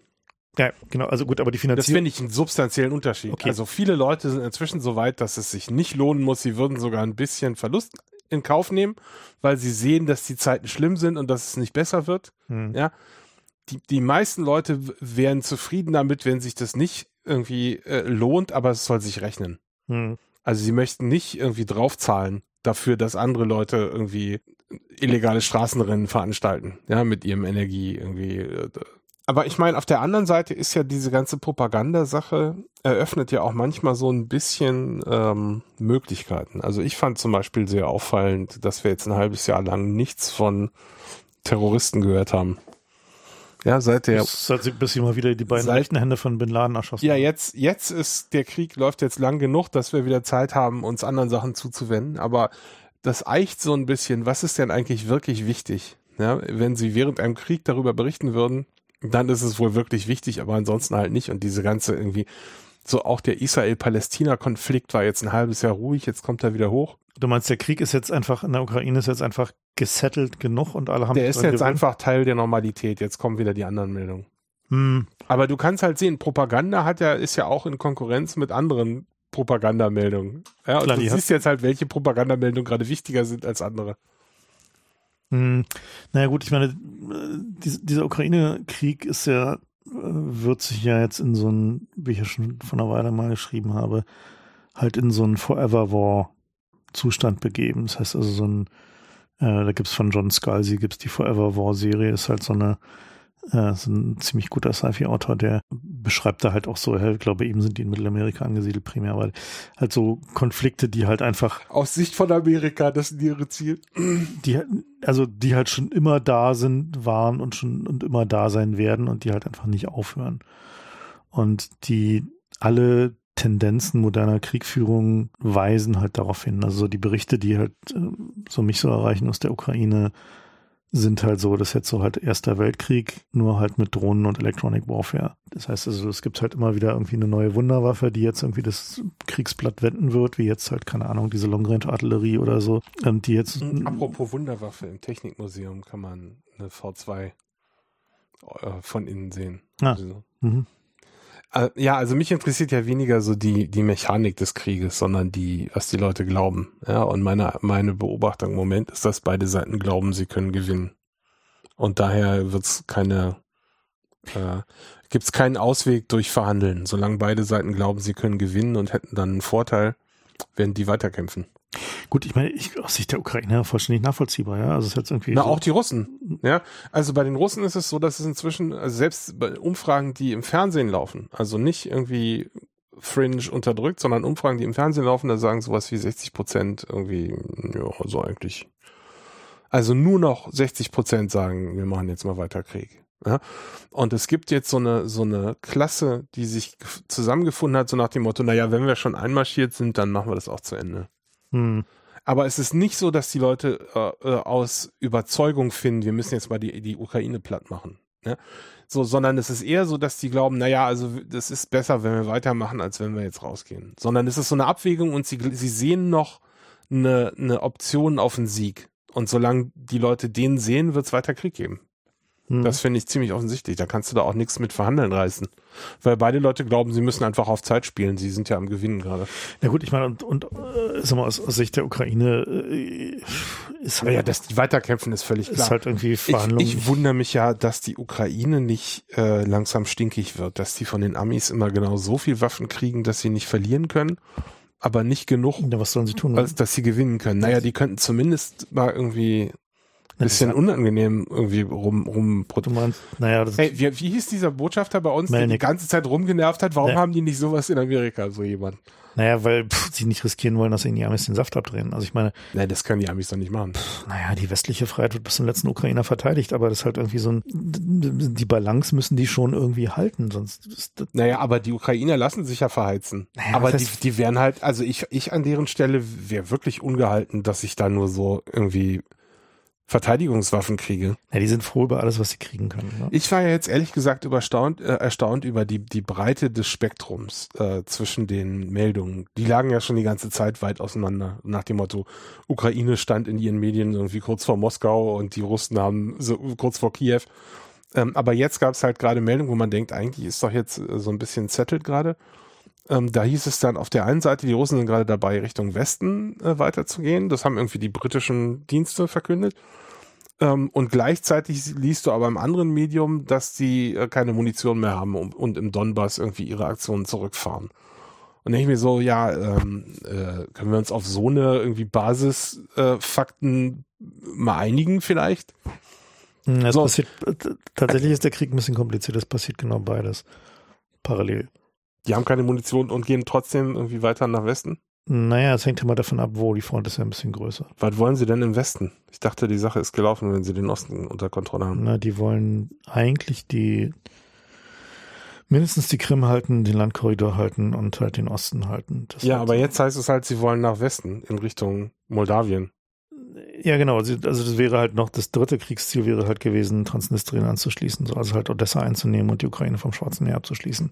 Das Problem ist halt, dass du kannst halt im Krieg eigentlich keiner Seite wirklich glauben. So, also das ist halt so, also das ist halt so dieses, also so die, die Sachen, die ich jetzt aus der Ukraine höre, sind halt zum großen Teil einfach von Leuten, die vor Ort sind, die halt einfach sich die Sachen selber angucken, die, die zum Teil auch einfach, ja, äh, da an der Front sind. Und das ist halt so, dass ganz viel von dem, was hier in den Medien berichtet wird, ist halt nur ein super kleiner Ausschnitt von dem, wie die Realität da vor Ort aussieht und wie die, also wie tatsächlich auch die Kriegführung aussieht. Und das ist halt so ein, hat auch damit zu tun, dass sie unglaublich schnell iteriert. Also du hast halt ein unglaubliches Tempo an Veränderung von Taktiken. Sachen, die letzte Woche funktioniert haben, gehen plötzlich nicht mehr. Das heißt also, dass halt diesen selben Mechanismus, den wir halt an den Aktienmärkten haben, dass jeder, jede größere, jedes größere Pattern, was du halt irgendwie siehst, mit dem du halt dann mal ein paar erfolgreiche Trades machen kannst, funktioniert halt nicht lange, weil irgendwie andere Leute auf die Idee, Idee kommen. Genau dasselbe hast du da halt im Krieg.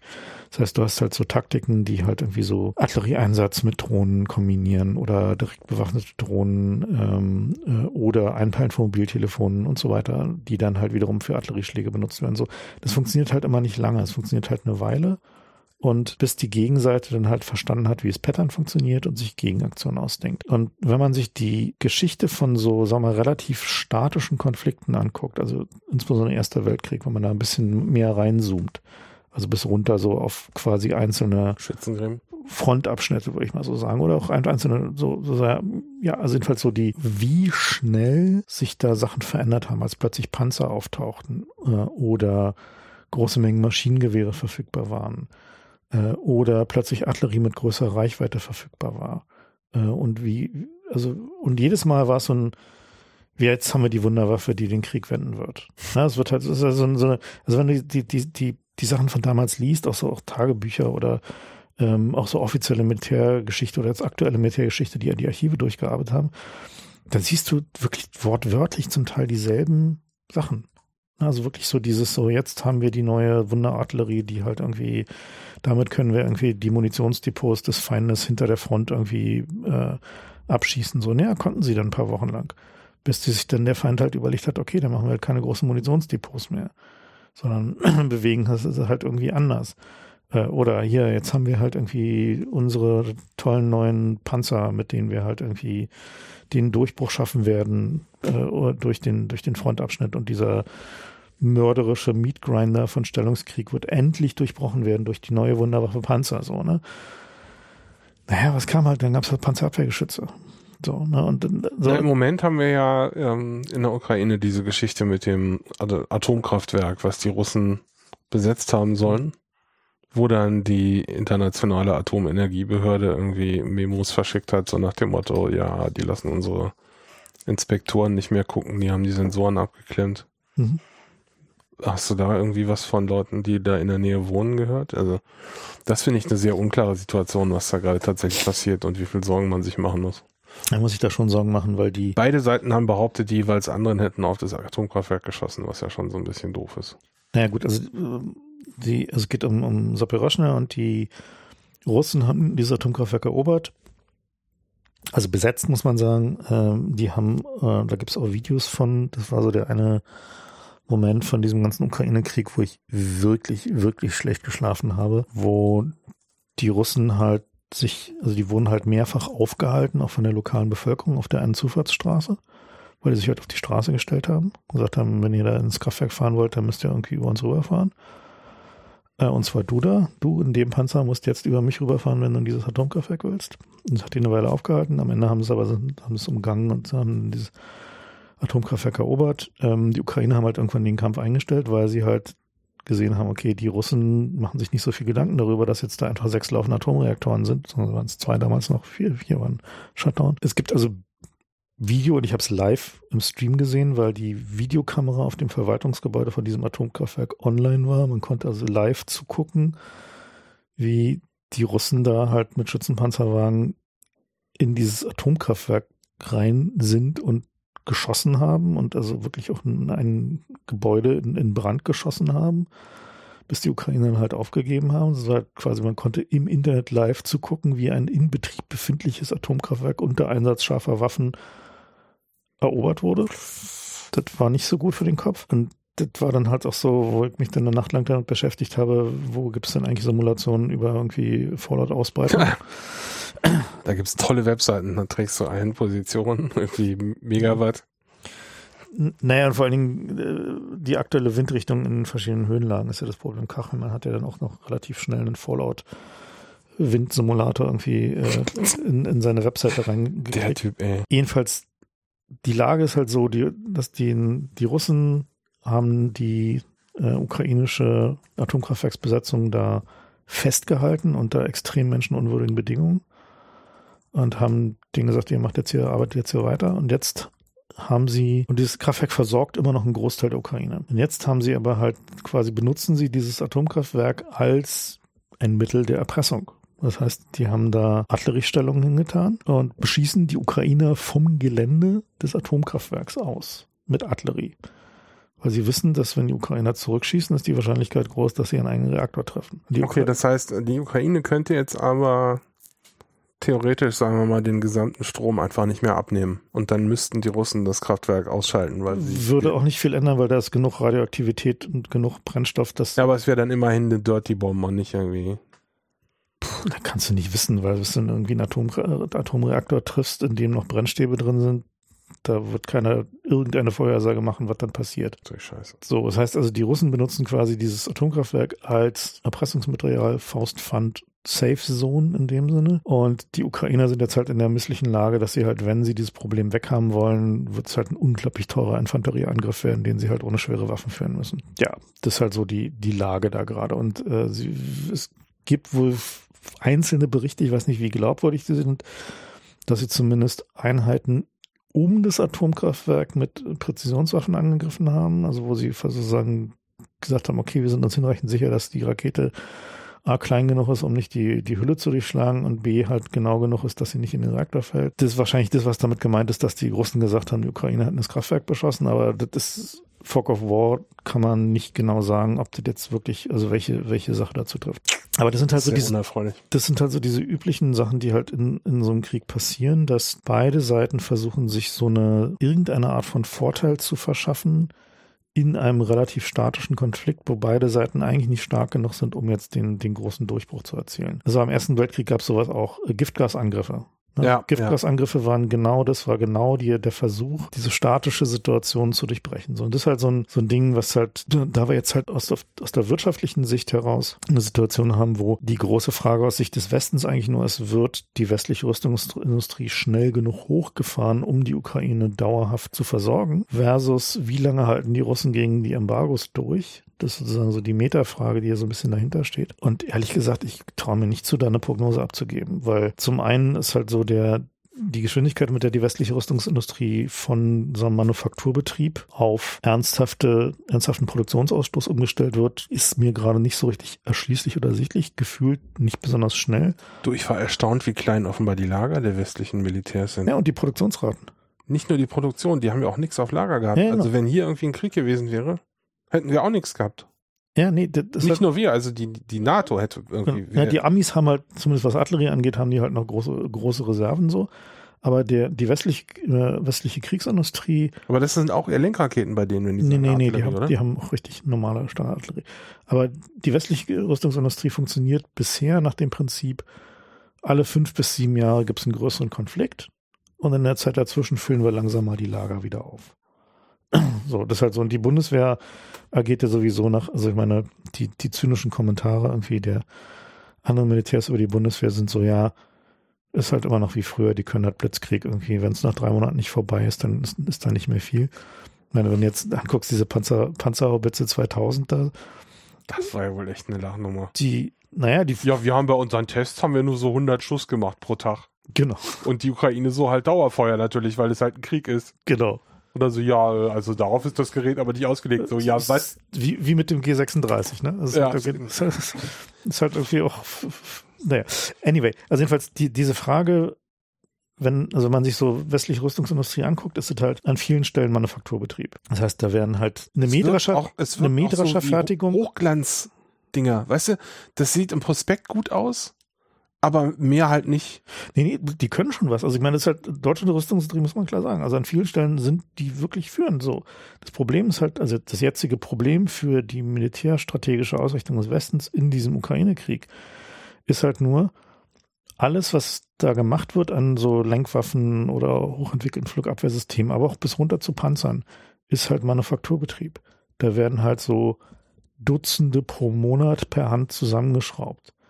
Das heißt also, wir sind dann nicht in einem Stadium, wo jetzt irgendwie, sag mal, wie so ein VW Wolfsburg, da halt irgendwo so ein Werk steht, wo halt dann jeden Tag ein paar tausend Lenkraketen rausfallen. Das gibt es halt nicht. Das hat niemand. Das ist eine nicht existierende technische Anlage. Es gibt auch kein Werk, wo jeden Tag 25 oder 30 Panzer vom Band fahren. Haben wir nicht. So. Äh, so, und wenn früher fuhren also die Russen haben sowas, aber die kriegen gerade die Supply Chain nicht auch hin. bei denen fahren keine 30, 40 Panzer am Tag vom, vom Band. Das ist halt auch langsamer so. Und weil sind halt irgendwie, muss halt, also im Vergleich zu früher, also zum Zweiten Weltkrieg, was so die letzte, der letzte Massenproduktionskrieg war, da war es halt natürlich so, dass halt die gesamte Wirtschaft darauf umgestellt wurde und dass also die, der Anteil der, der Kriegswirtschaft am Bruttosozialprodukt dann halt auch einfach ein signifikanter zweistelliger äh, Prozentsatz war. Also in Deutschland, glaube ich, sogar über 60 Prozent. Also Nazi-Deutschland waren halt, glaube ich, über 60 Prozent Bruttosozialprodukt war halt, also Bruttoinlandsprodukt war halt äh, Kriegswirtschaft. Selbst in Amiland war es über ein Drittel. Also brutal groß.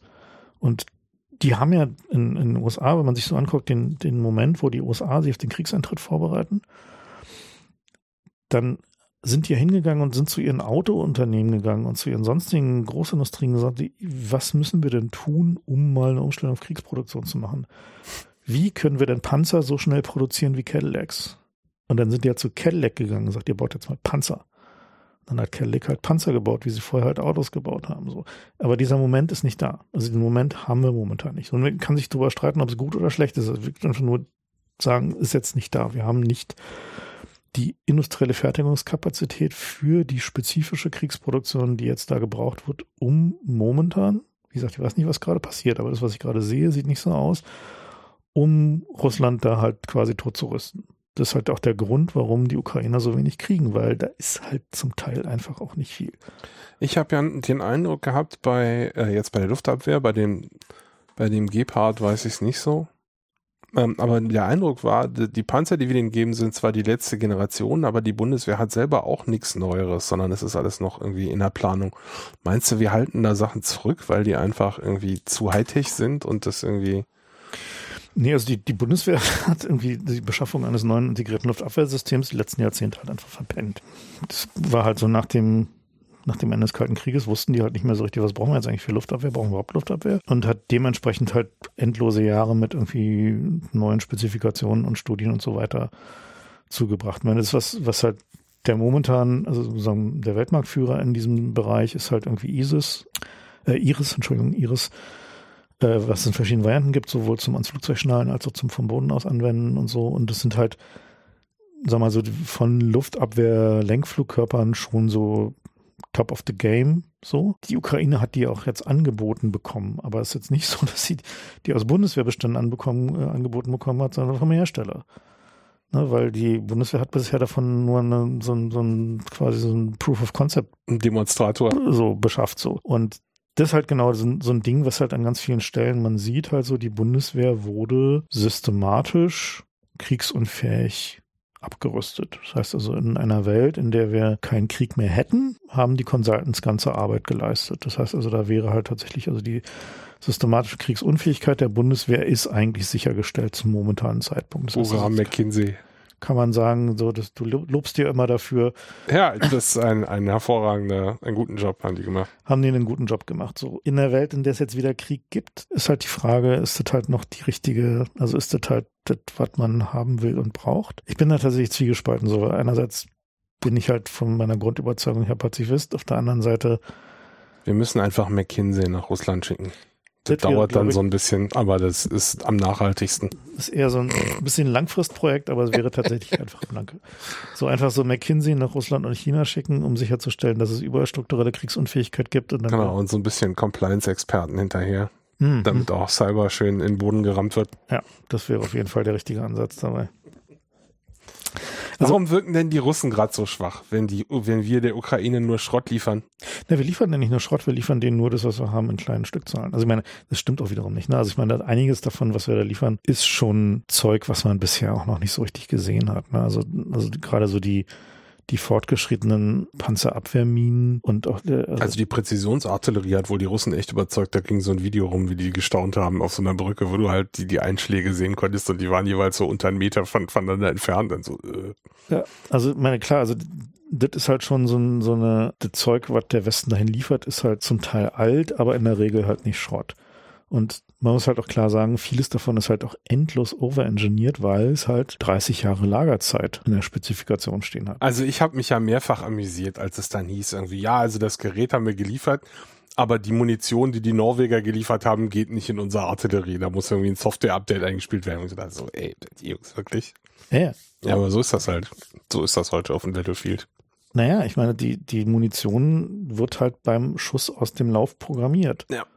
Und wenn da halt die Datenfelder nicht passen, dann passen halt die Datenfelder nicht. Das ist halt doof. Hätten sie mal XML genommen. Ich fürchte, die haben da XML genommen. Also, ja, aber warum sehen die Russen so schlecht aus? Oder ist das eine, ist das Propaganda? Das ist schwer zu sagen. Also ich glaube, dass die Russen haben halt mehrere Probleme. Eines davon ist, dass sie, glaube ich, das Level an Korruption, was sie da haben, massiv unterschätzt haben. Also ich glaube, die schon die russische Führung wusste schon, dass sie ein extrem korruptes Militär haben, aber ich glaube nicht, dass sie wussten, dass es so korrupt ist. Das zweite Problem ist, dass die, sagen wir, der Anteil des russischen Militärs, der halt auf ein Professionalitätsniveau gehoben wurde bei den letzten Reformen, das halt so adäquat für so einen Krieg ist, war halt klein. Also damals, als sie die Krim eingenommen haben, ne, haben alle ein bisschen gestaunt, so, was, kriegen die Russen hin? So eine Operation, wo sie quasi plötzlich da sind und irgendwie kaum ernsthafte Kampfhandlungen stattfinden und die schaffen es halt mal so schwuppdiwupp die, die Krim einzunehmen. Und das hat niemand, hatte niemand den Russen damals zugetraut. Naja, war halt dann so, dass die Anzahl der Einheiten, die das halt konnten, also die halt quasi so eine super gut durchgeplante Special Forces Operation machen konnten, war halt auch nicht so riesengroß. Die brauchten halt auch nicht so viel für die Krim dafür. Die sind halt, glaube ich, zum einen Opfer des Glaubens an die Wirksamkeit ihrer eigenen Propaganda geworden und an des, äh, des Glaubens an die Wirksamkeit ihrer Infiltration. Also die sind da, glaube ich, wirklich hingefahren mit irgendwie unsere, unsere Infiltratoren haben dieses Land eigentlich im Wesentlichen schon erledigt, wir müssen da nur hinfahren und uns einsammeln so. Es, ähm, ging, es gab ja die Meldung am Anfang, dass sie ihre Dressuniform dabei hatten in den Panzern, weil sie annahmen, es gäbe gar genau. keine Gefechte, sondern die würden da, genau, die würden da halt einfach empfangen als, als mhm. Befreier. Die haben halt einfach nicht dafür geplant, dass es halt irgendwie so ein unglaublich hingezogener, langer ultra blutiger Konflikt wird und sich entsprechend auch nicht vorbereitet. Das heißt aber nicht, dass das halt nicht passieren kann. Ich meine, bei den Russen ist es, glaube ich, so ähnlich wie mit dem Westen. Am Beginn jedes Krieges, der halt irgendwie angefangen wurde, hast du halt immer diese optimistische Einschätzung, wann es halt vorbei ist.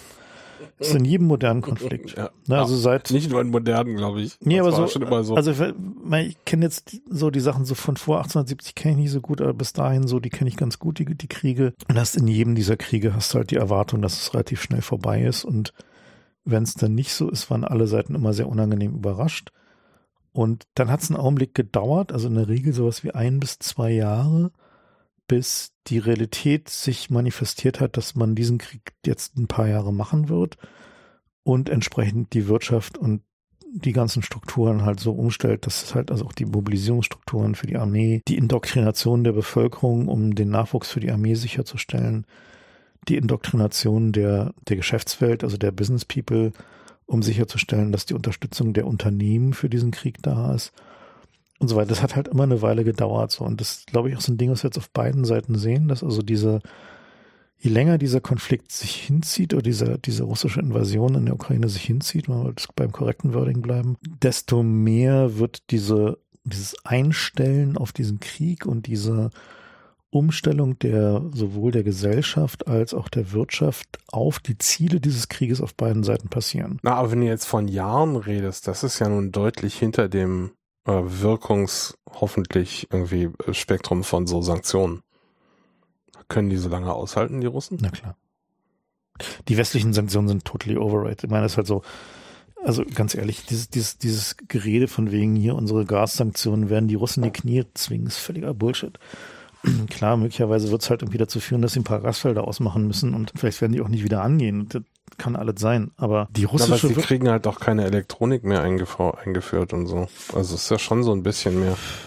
Die Überlegung, dass Sanktionen dazu führen, dass ein Land nicht mehr in der Lage ist, sein Militär zu betreiben, äh, bietet die jüngere Vergangenheit hinreichend viele Anhaltspunkte dafür, dass die Bullshit sind. Der Iran beliefert die russische Armee jetzt mit Drohnen. Ja? Oh, das heißt, die Iraner, die nun wirklich unter den härtesten Sanktionen, die die Welt so zu bieten hat, sind gerade, sind in der Lage, Drohnen zu bauen, die besser sind, als was die Russen gerade selber bauen können. Nur mal so als Benchmark für, wie wirksam Sanktionen angeblich sind. Nordkorea hat es unter einem Sanktionsregime, was genauso hart ist wie das gegen Iran, geschafft, nicht nur Atomwaffen zu bauen, eine Wasserstoffbombe zu bauen, sondern auch noch das wahrscheinlich von so Mini-Staaten effizienteste Cyber-Angriffskorps aufzubauen, auszubilden und in Betrieb zu halten, sodass ein Profit Center geworden ist, weil er diese ganzen Krypto-Bro-Nummern da leer räumen. Wollte ja gerade sagen, die zahlen ja. für sich selbst inzwischen. So, und dann will mir jemand erzählen, dass wir es schaffen, mit Sanktionen Russland in die Knie zu zwingen? Ja, guter Punkt. Bullshit. So natürlich, meine Sanktionsbrechen, Sanktionsumgehen ist halt irgendwie, eine, alle denken mal, ja, die Russen müssen sich ja dann eine neue Elektronikwirtschaft aufbauen und so weiter. Ja, völliger Unsinn. Ich meine, was haben wir gerade gesehen hier, diese Iskander, die sie gerade auseinandergenommen haben, irgendwie die, die, äh, diese. Ja, ja, mit der ganzen Westelektronik. Ja, aber das Westelektronik von vor 30 Jahren und die fliegen trotzdem. Ja, ja da ist nur ein bisschen modernerer irgendwie GLONASS-Empfänger drin, aber der, der Rest läuft unter Sam auf dem 386er. Na klar kannst du damit Waffen bauen. So, es hat also jetzt nicht so, dass, also ja, natürlich, die Russen haben jetzt Probleme, dass sie irgendwie, keine Ahnung, keine Schmierlager für ihre Panzer zusammenkriegen, weil sie halt so blöd waren, das halt nicht selber zu produzieren. Denkst du, das wird die davon abhalten, das auf die Reihe zu kriegen? Denkst du, das wird die Chinesen irgendwo abhalten, nicht mal die Augen zuzudrücken, wenn irgendjemand diese Gleitlager schmuggeln will? Meine, der Iran ist in der Lage, Drohnen zu bauen, der Iran ist in der Lage, Atomwaffen zu bauen, wenn sie unbedingt wollen. Und die sind sanktioniert bis zum Get-No. Äh, nein, das wird nicht passieren. Das hat dieses, dieses Sanktionsregime führt zu nichts anderem, als dass die Russen ein bisschen länger brauchen. Das ist das Einzige, was du damit kaufen kannst. Dass die Russen länger brauchen und dass sie zwischendurch bestimmte Waffenarten nicht in dem Maß zur Verfügung haben werden. Das ist nicht wirkungslos, so ist schon so, dass klar ist, dass jetzt also insbesondere moderne Artilleriemunition bei den Russen halt auch langsam knapp wird, dass deren Lenkwaffen knapp werden, dass sie jetzt anfangen, tatsächlich Luftabwehrraketen als irgendwie Boden-Boden-Raketen einzusetzen, weil sie halt nicht mehr so viel rumliegen haben, was sie nicht in Reserve halten wollen, für den Fall, dass der Konflikt nochmal eskaliert und es mit der NATO losgeht. Muss man auch mal bedenken, dass die Russen jetzt nicht all out machen, weil sie halt davon ausgehen müssen, dass die Sache so weit eskalieren kann, dass sie in einen Krieg mit der NATO kommen und dann wollen sie halt nicht nackig dastehen. Das ist übrigens auch einer der Gründe, warum die NATO nicht alles liefert, was sie hat, weil ja. würdest du darauf wetten, dass das nicht noch größer wird? Ich nicht. Wie ist denn das mit den Atomdrohungen von, von Russen? Muss man da, muss man das ernst nehmen? Naja, also die Russen haben ja eine Nukleardoktrin, die sie neulich geupdatet haben, vor ein paar Jahren, zwei oder so. Und da habe ich mir die Mühe gemacht, die mal zu lesen, weil das schien mir schon irgendwie wichtig für die Allgemeinbildung. Und ich habe die neulich nochmal nachgelesen, als der Krieg losging. Und die Russen haben. Aber das war doch sogar noch eine Verschärfung von wegen noch, noch weniger Vorwand, die einzusetzen. Naja, also die, die, die Änderung? Naja, die Doktrin ist, würde ich jetzt, kann man nicht so in einem Adjektiv zusammenfassen, die ist ein bisschen komplexer. Im Endeffekt sagen sie, dass sie Atomwaffen nicht einsetzen, es sei denn, es findet ein Angriff gegen russisches Territorium statt, der mit konventionellen Mitteln nicht aufgehalten werden kann, oder die Integrität des russischen Staates bedroht. So, und jetzt kommen wir halt zu diesem, zu so ein paar blöden Details. Dass die Russen die eroberten Gebiete, also die besetzten Gebiete in der Ukraine, möglichst schnell russifizieren wollen. Also quasi sagen, äh, wir machen hier eine Abstimmung, wollt ihr irgendwie haben ins russische Reich und dann wenn alle erschossen, die nicht mit Ja stimmen, und dann wird es halt irgendwie in Russland angeschlossen, führt dazu, dass de facto diese Gebiete unter den russischen Atomdrohschirm kommen.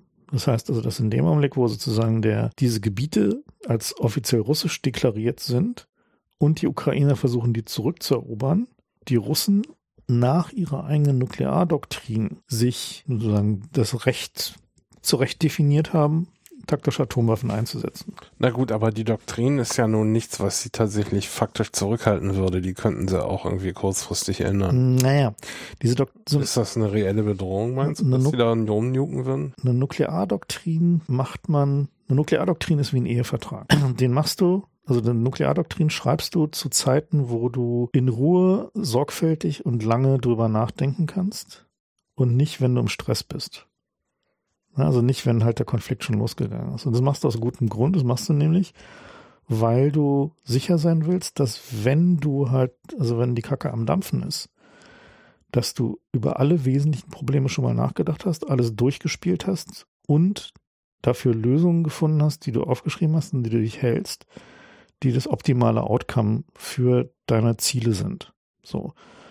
Dafür schreibt man Nukleardoktrin. Deswegen, so sind auch die westlichen Nukleardoktrinen geschrieben. Ja, ja natürlich, aber ne? da so. kannst du dich jetzt nicht wirklich drauf, also es gibt irgendwie, können wir jetzt nicht klagen, wenn sie sich nicht dran halten. Nee, aber der Punkt ist, dass eine Nukleardoktrin führt, ist halt, also. Also du meinst, sie halten sich da schon dran?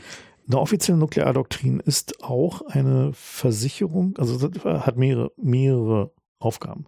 Zum einen sagt sie dem Gegner, wo sind deine roten Linien?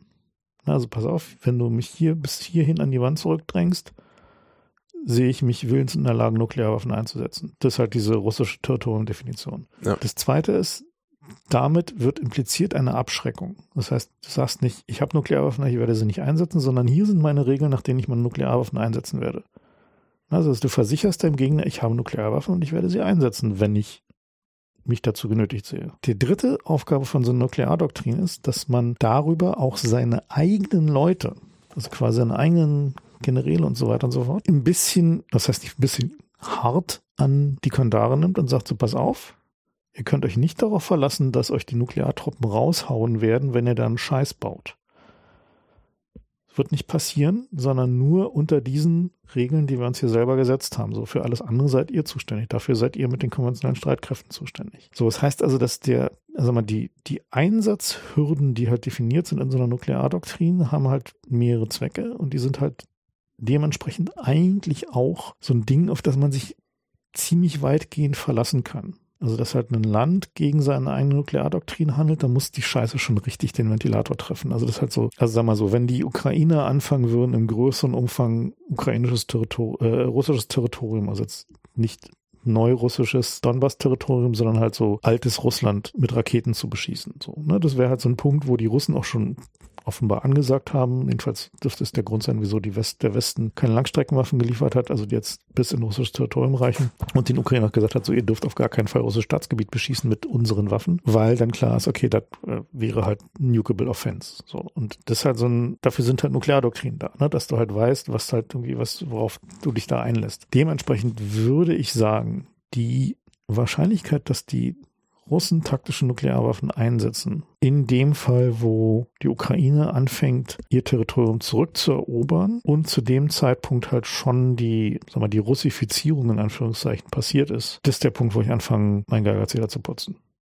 Natürlich hat die Ukraine jegliches Recht, diese Territorien zurückzuerobern. So, don't get me wrong. Es ist dann eigentlich der kritischste und gefährlichste Teil dieses Krieges für den Rest der Welt, nicht nur für die Ukraine. Weil in dem Augenblick, wo jetzt nehmen wir mal an, hypothetisches Szenario, die Ukraine erobert den Donbass zurück oder ist gerade dabei und die Russen würden wahrscheinlich erstmal sowas machen wie Nuklearwaffe in großer Höhe zünden, um eine EMP auszulösen, zu sagen, so übrigens, ihr habt gerade unsere rote Linie überschritten oder sie würden eine sehr kleine Nuklearwaffe einsetzen, um klarzumachen, okay, hier sind wir jetzt gerade an dem Punkt, wo wir unsere Einsatzdoktrin es uns erlaubt, Nuklearwaffen einzusetzen. Die Frage ist, was dann passiert. So, im optimalen Fall setzen sich dann alle Seiten hin und finden eine Verhandlungslösung, die irgendwie zumindest dafür zu führt, dass nicht noch mehr Nuklearwaffen eingesetzt werden. Im nicht optimaleren Fall könnte es dazu führen, dass so ein Konflikt dann wirklich sehr hässlich wird. Nicht nur hässlich, so wie es jetzt ist, sondern so nuklear hässlich. So, das ist halt der, das ist tatsächlich das, das Problem, was ich sehe, so dass die Russen in einer Offensivoperation gegen momentan oder gegen ukrainisches Territorium Nuklearwaffen einsetzen, halte ich für nahezu ausgeschlossen. Da haben die keinen Grund für und das wäre halt ein, also es passt passt in keine Kalkulation, nicht mal eine Putin möchte noch irgendwie als der große Held in die Geschichtsbücher eingehen, Kalkulation, dass sie taktische Nuklearwaffen einsetzen in dem Augenblick, wo sie Territorium russifiziert haben und die Ukrainer es zurückerobern, halte ich für möglich. Du sagst jetzt Verhandlungslösung. Ist das denn überhaupt möglich, mit Putin zu verhandeln? Also ich sah neulich so ein, neulich so einen Podcast gehört und da äh, kam das Argument, so wir haben hier als ein paar Russland-Experten, Gelehrte an Unis, haben wir mal geguckt, ob Putin jemals deeskaliert hat und wir haben keinen Fall gefunden. So kann man mit so jemandem überhaupt verhandeln. Also im Falle. Und zwar zurück bis zu seiner Zeit als Bürgermeister in St. Petersburg. Also im Falle dessen, dass er, dass ein Einsatz von taktischen Nuklearwaffen im Ukraine-Krieg passiert, ist Verhandeln wahrscheinlich das falsche Wort. Also wahrscheinlich handelt es sich dann um einen Austausch von Erpressernoten, bis eine Seite dann eine Lösung findet, die nicht so aussieht, als hätte sie die Kleinen beigegeben, aber zumindest diesen Konflikt nicht mehr weiter eskaliert. Beide Seiten, sagen wir so, beide Seiten sind eigentlich am besten dran mit einem langgezogenen konventionellen Konflikt, der unterhalb der Nuklearschwelle bleibt, wie im Kalten Krieg. Also wir sehen ja de facto einen neuen Kalten Krieg an der Stelle. So als wo halt also die immer ein Proxy-Konflikt zwischen dem Westen und Russland, dem Westen durchaus zu Passe kommt, äh, aus verschiedensten Interessengründen und auf der anderen Seite, wo die Russen glauben, dass ihnen nicht nochmal in Afghanistan passiert. So. Und eine Nuklear, also Nuklearisierung des Konfliktes hätte das Problem, dass es für auch die Machtbasis von Putin selbst unkalkulierbar wird. Also ich weiß aus dem Kalten Krieg, dass sie experimentiert haben mit Mini-Nukes, die mhm. man irgendwie aus Artillerie verschießen kann und das mhm. ist irgendwie nie wirklich weit gekommen, aber ja, die gibt's auch noch. Also die Russen haben eine Also nehmen wir mal an, es gibt die Waffen noch und die sind einsatzfähig. Meinst du, das könnte passieren? Ja, ja. Das, das wäre das, womit ich rechnen würde. Also ich würde damit rechnen, dass wenn halt, also wenn wie gesagt dieser Fall eintritt, Ukraine erobert Territorium zurück, was zwischendurch von den Russen aus ihrer Sicht russifiziert worden ist, dass die Russen mit irgendwie sowas wie einer ein oder zwei Kilotonnen Nuke, die sie eher performativ einsetzen, also die jetzt nicht unbedingt ein militärisches Ziel erfüllt, sondern halt quasi nur die Signalisierungshandelsum, ihr habt die Nuklearschwelle erreicht ist, das wäre das, was ich denken würde, was passiert. Und der Westen ist halt auch nicht in der Position, dann weiter zu zocken.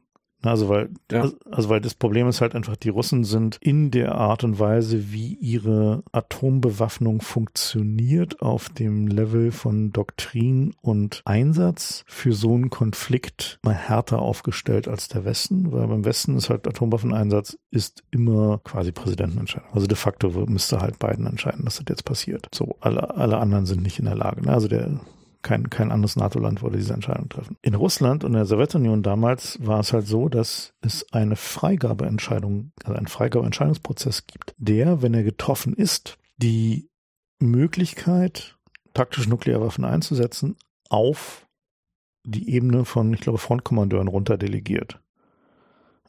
Ach du Scheiße. So, das heißt also, die sagen. Der Typ an der Front, der, der gerade. Der gerade überrannt wird, ja. Also halt von der, der. Na, der, der hat aber keinen Grund, irgendwie jemals nicht auf den Knopf zu drücken.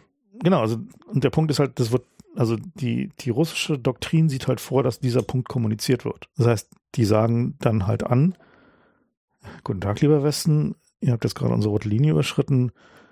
Wir haben unseren Generälen in diesen fünf Frontabschnitten die Freigabe für eine taktische Nuklearwaffen gegeben, wenn sie in eine Position kommen, dass sie halt nicht, ja, also dass sie die Position nicht halten können. Und dann ist der Westen halt in der richtigen Scheißsituation. So, weil, was willst du machen? Dann kannst du den Ukrainer sagen, geht mal, macht mal nicht weiter, ihr dürft euer Territorium nicht wieder zurückerobern. Wir hätten gerne unsere Waffen zurück. So, wir, oder keine Ahnung, oder die Software in unseren Waffen hört auf zu funktionieren oder was auch immer. Ist halt eine richtige Scheißsituation. Ist halt so eine Situation, wo es halt keine wirklich gute Antwort für den Westen drauf gibt. Was sagt denn die NATO-Doktrin für den Fall, dass, sagen wir mal, Russland jetzt die Ukraine nukt? Ähm, die Ukraine die, ist ja nicht Teil der NATO, genau, aber sie ist irgendwie. Die NATO würde in dem Fall erstmal nicht also die würde halt ihre äh, Einsatzbereitschaft für den Einsatz von Nuklearwaffen erhöhen, äh, wozu alle möglichen Maßnahmen gehören und würde primär sich auf den Fall vorbereiten, dass von russischem Territorium mit Kurz- oder Mittelstreckenwaffen NATO-Territorium angegriffen wird. Was halt zum Beispiel heißen kann, dass von Kaliningrad aus Berlin genugt wird. So, das ist halt technisch im Bereich des Möglichen und wir hätten dann, keine Ahnung, siebeneinhalb Minuten oder sowas Vorwandzeit. Das ist nicht so lang. Oder nee, ja, irgendwie sowas. Jedenfalls so eine hohe einstellige Minutenzahl. Und naja, also ich meine, was dann halt passiert, ist halt irgendwie, dass die NATO halt irgendwie die. Ja gut, aber das ist irgendwie klar, dass dann die NATO reagiert. Aber wenn, nee, nee, also auch sozusagen. Wenn jetzt nur Also nur in Also wenn also wenn es einen, einen taktischen Nuklearwaffeneinsatz gibt, dann also die Szenarien sind ja durchgespielt, die sind ja häufig geübt, das ist halt die NATO macht ja Manöver für sowas. Hängt es davon ab, wie der politische Wille aussieht.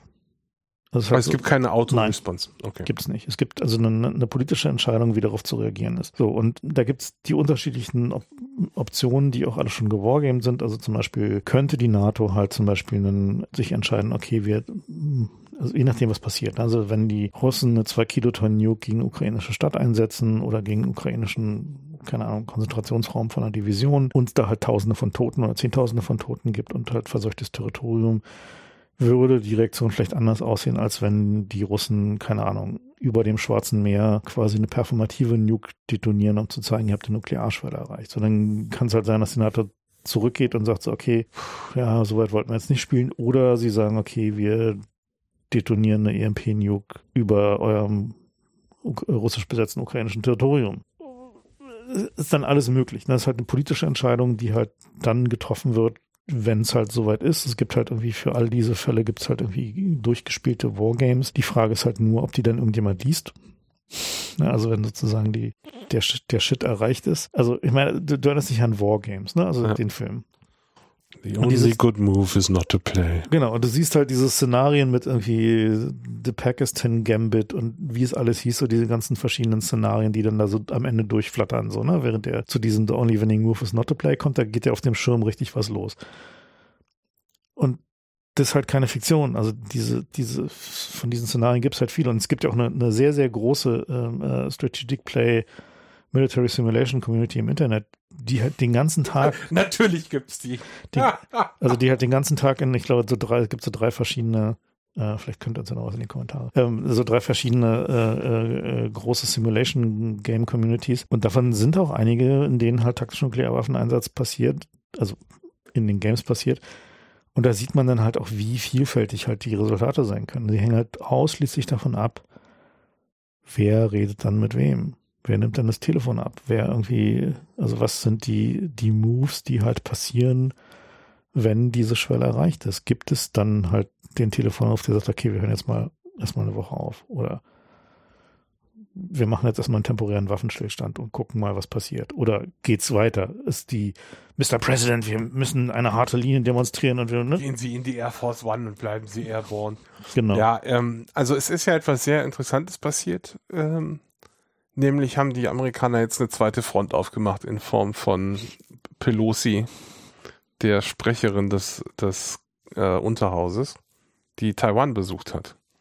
Und das ist jetzt noch nicht ganz klar, ob das irgendwie, ob Ukraine jetzt einfach die Büchse der Pandora war und jetzt knallt halt überall. Oder ob das irgendwie eine strategische Idee war. Oder ich habe ja im Blog die Theorie geäußert, dass die Pelosi einfach sich gedacht hat, das ist jetzt nicht mehr mit persönlichem Risiko verbunden, weil wir China in der Ukraine gezeigt haben, dass sie da nicht einmarschieren können, ohne dass es einen ewigen Krieg mit Unterstützung des Westens gibt. Schwer zu Aber sagen. du bist so ein bisschen auf der Büchse der Pandora-Theorie, ne? Ja, also ich meine, wir sehen es an allen möglichen Ecken, jetzt gerade halt irgendwie Kosovo, ne? Auch das südchinesische Meer jenseits von ja. Taiwan ist die ganze Zeit schon am eskalieren. Ja, also jetzt halt so Balkan, Kosovo, ja, das kommt auch noch dazu. Selbes, selbes Game-Szenario, das halt so Israel-Palästina geht auch wieder los, Türkei, Syrien. Äh, Türkei, Griechenland. Türkei, geht Griechenland. wieder los. Die haben heute ein genau. Schiff losgeschickt, um nach Gas zu, zu, zu buddeln im Also es ist halt so, dass, sag mal, sag mal, der, die momentane, also meine momentane Sicht ist, dass dieser dieser Ukraine-Angriff durch Russland eine Büchse der Pandora in dem Sinne geöffnet hat, dass die Möglichkeit, politische Konfliktsituationen militärisch zu lösen, im Mindset von vielen Führungsfiguren in der Politik weltweit was verändert hat. Also nämlich dieses, also dieses, wir können jetzt, man kann dieses Militär auch mal einsetzen. Jetzt haben wir schon die ganzen Jahrzehnte irgendwie da Milliarden und Milliarden reingepumpt. Dann können wir doch irgendwie den ganzen Kram auch mal benutzen. So, ne? also, ich war mein, sehr erstaunt. Also ich, Aserbaidschan, ja. Armenien, ne? Ja. War zum Beispiel auch so ein Ding. Also bei Aserbaidschan, Armenien war halt genau so ein Ding, wo jemand eine Entscheidung getroffen hat, wir führen jetzt diesen Krieg, systematisch sich die Waffen besorgt hat, die Unterstützung besorgt hat, die politischen Allianzen besorgt hat, um halt irgendwie jetzt dieses, diesen Konflikt da mal zu lösen, also zu lösen, in Anführungszeichen. Ne? Ich war halt, ich war halt erstaunt, weil ich mir dachte, aus, also aus, aus spieletheoretischer Sicht, wenn ich jetzt, sagen wir mal, irgendwie Oberbefehlshaber der NATO wäre und ich habe meine Hände mit der Ukraine voll und dann kommt irgend so ein Pissel, irgendwie Warlord und macht irgendeinen Krieg, dann habe ich doch nicht mehr die Zeit, mit dem irgendwie rumzuverhandeln. Dann sitzt doch mein Triggerfinger viel schneller, oder nicht? Also aus meiner Sicht wäre das Risiko für irgendjemanden jetzt Krieg auszuprobieren viel höher, weil die Leute alle keine Zeit haben, sich irgendwie mit irgendwelchen Leuten auseinanderzusetzen. Ich glaube, dass der Westen in dieser Position ist. Ja, na, aber die Russen doch auch, oder nicht? Oder meinst du, die können jetzt noch hm. irgendwo anders einen Krieg anfangen? Nö, die Russen glaube ich nicht. Wobei im Iran ähm, blubbert das auch vor sich hin, oder? Da haben die, haben die Russen ja so ein paar äh, Luftabwehrstellungen Iran? stehen. Da las ich, äh, Syrien, Entschuldigung. Syrien. Also ich glaube, was da passiert, ist eher, dass alle Seiten jetzt quasi dieses, okay, jetzt ist Conflict Wie äh, im Ersten Weltkrieg so, ey, ja, super, jetzt so, geht's los. Dass der Westen durch die ukrainischen Erfolge gegen die Russen sich jetzt so ein bisschen so, naja, was, was geht denn noch so fühlt? Ja, super. Na, gar nichts geht, weil wir unsere Hardware gerade der Ukraine gegeben haben. Also zumindest in Europa, aber. Völlig naja, bescheuert. Naja, ich meine, also Serbien, Kosovo, ne? Also ist halt so ein Ding so, dieser Konflikt, also im Westen wird es ja wieder so dargestellt, als wenn irgendwie die Serben jetzt halt da irgendwie, da halt schon wieder irgendwie losmarschieren, um rum, rum zu massakern. Aber de facto ist es halt so, dass die westlichen Verbündeten im Kosovo und Albanien halt die Lage da nachhaltig über die Zeit eskaliert haben, indem sie halt die Serben in, in, äh, in, äh, innerhalb des Kosovo immer mehr drangsaliert haben. So. Und damit den Serben natürlich den, den prima Vorwand gegeben haben, zu sagen, so, okay, wir müssen jetzt nochmal was tun. Und jetzt ist der Zeitpunkt, weil die alle abgelenkt sind.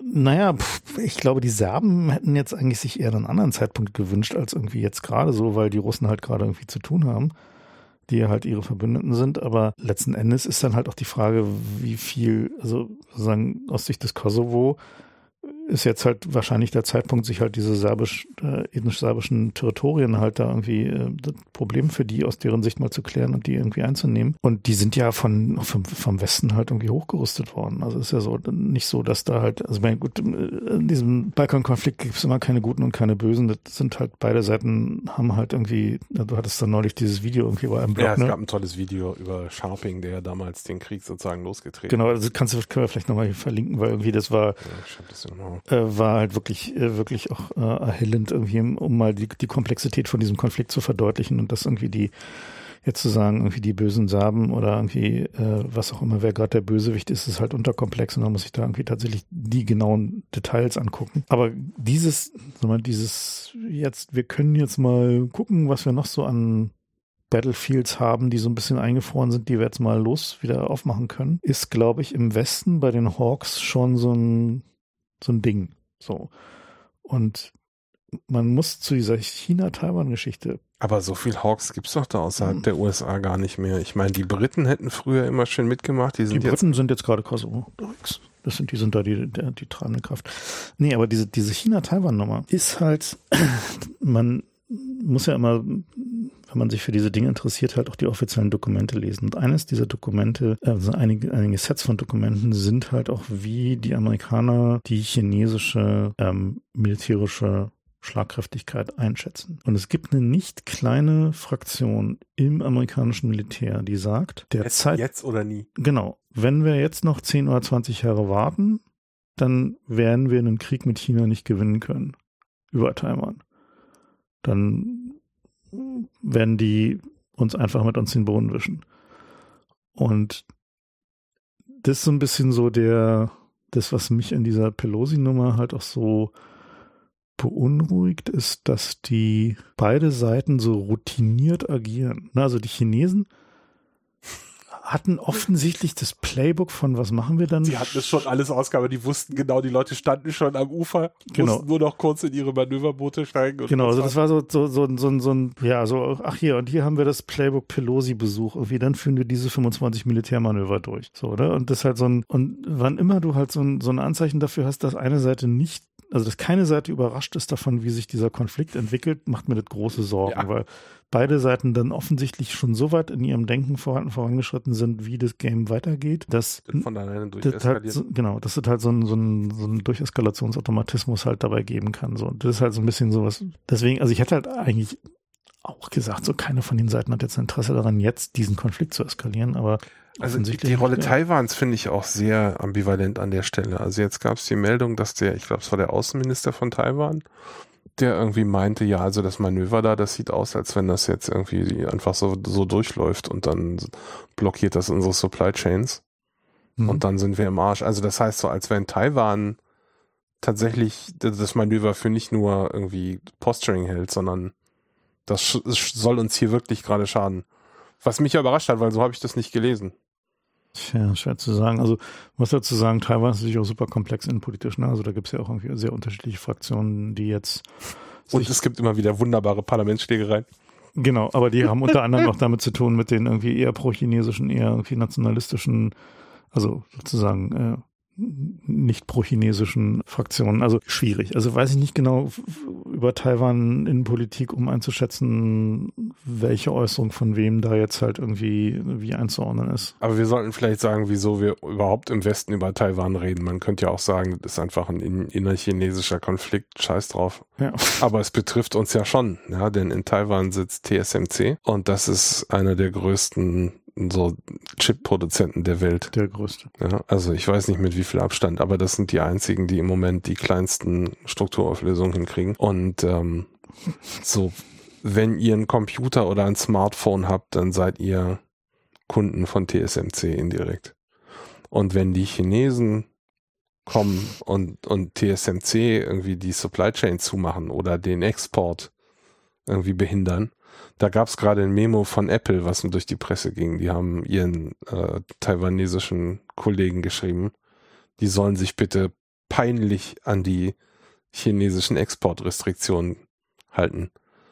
Und da überhaupt nicht auch nur den, den Hauch eines Vorwands liefern, weil Apple sozusagen annimmt, wenn da irgendwas schimmelig aussieht, dann nutzen die Chinesen den Vorwand.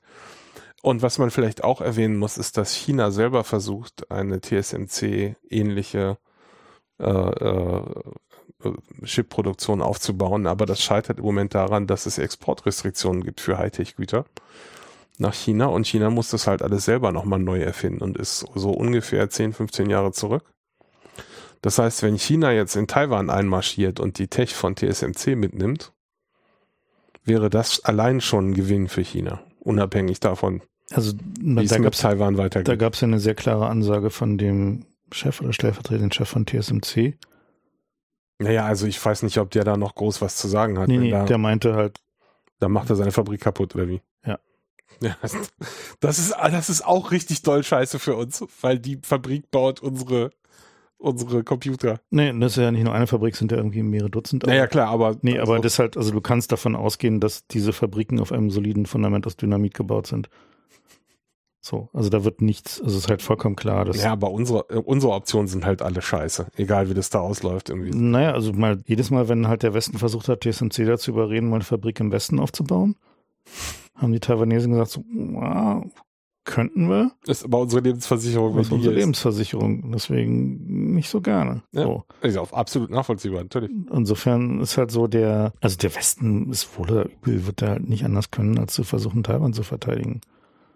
So in, in der einen oder anderen Option so. Und äh, ich meine, letzten Endes halt für die Chinesen ist das halt auch so ein völlig irrational, ne?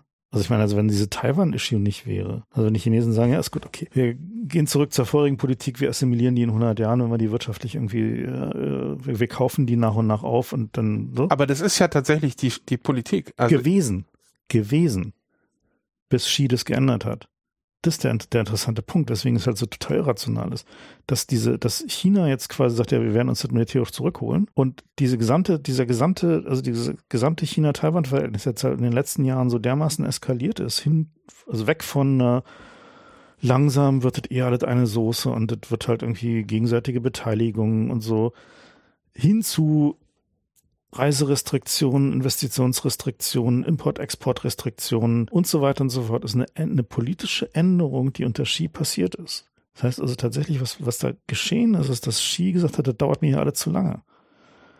Bis das mit der Assimilation passiert ist, ist irgendwie viel zu lange und ich will, dass es unter, bei mir im Geschichtsbuch steht, unter meinem Namen. Scheiße, immer die Geschichtsbücher. Oder was auch immer jetzt genau gesagt hat, aber das sozusagen ja. der, der, so der, die, äh, die Implikation davon. Wenn es dieses Problem nicht gäbe, wenn die Chinesen sagen würden, ja Gott, das interessiert uns eigentlich überhaupt nicht so, lass mal irgendwie schön Business machen und irgendwie äh, zusammen Afrika erobern oder was auch immer sie dann gerade. Naja, sie verdienen ja auch gut daran, wenn sie Taiwan machen lassen. Genau. Das darf man nicht unterschätzen. Es so. sind ja Ex Exporte aus China auf dem Papier.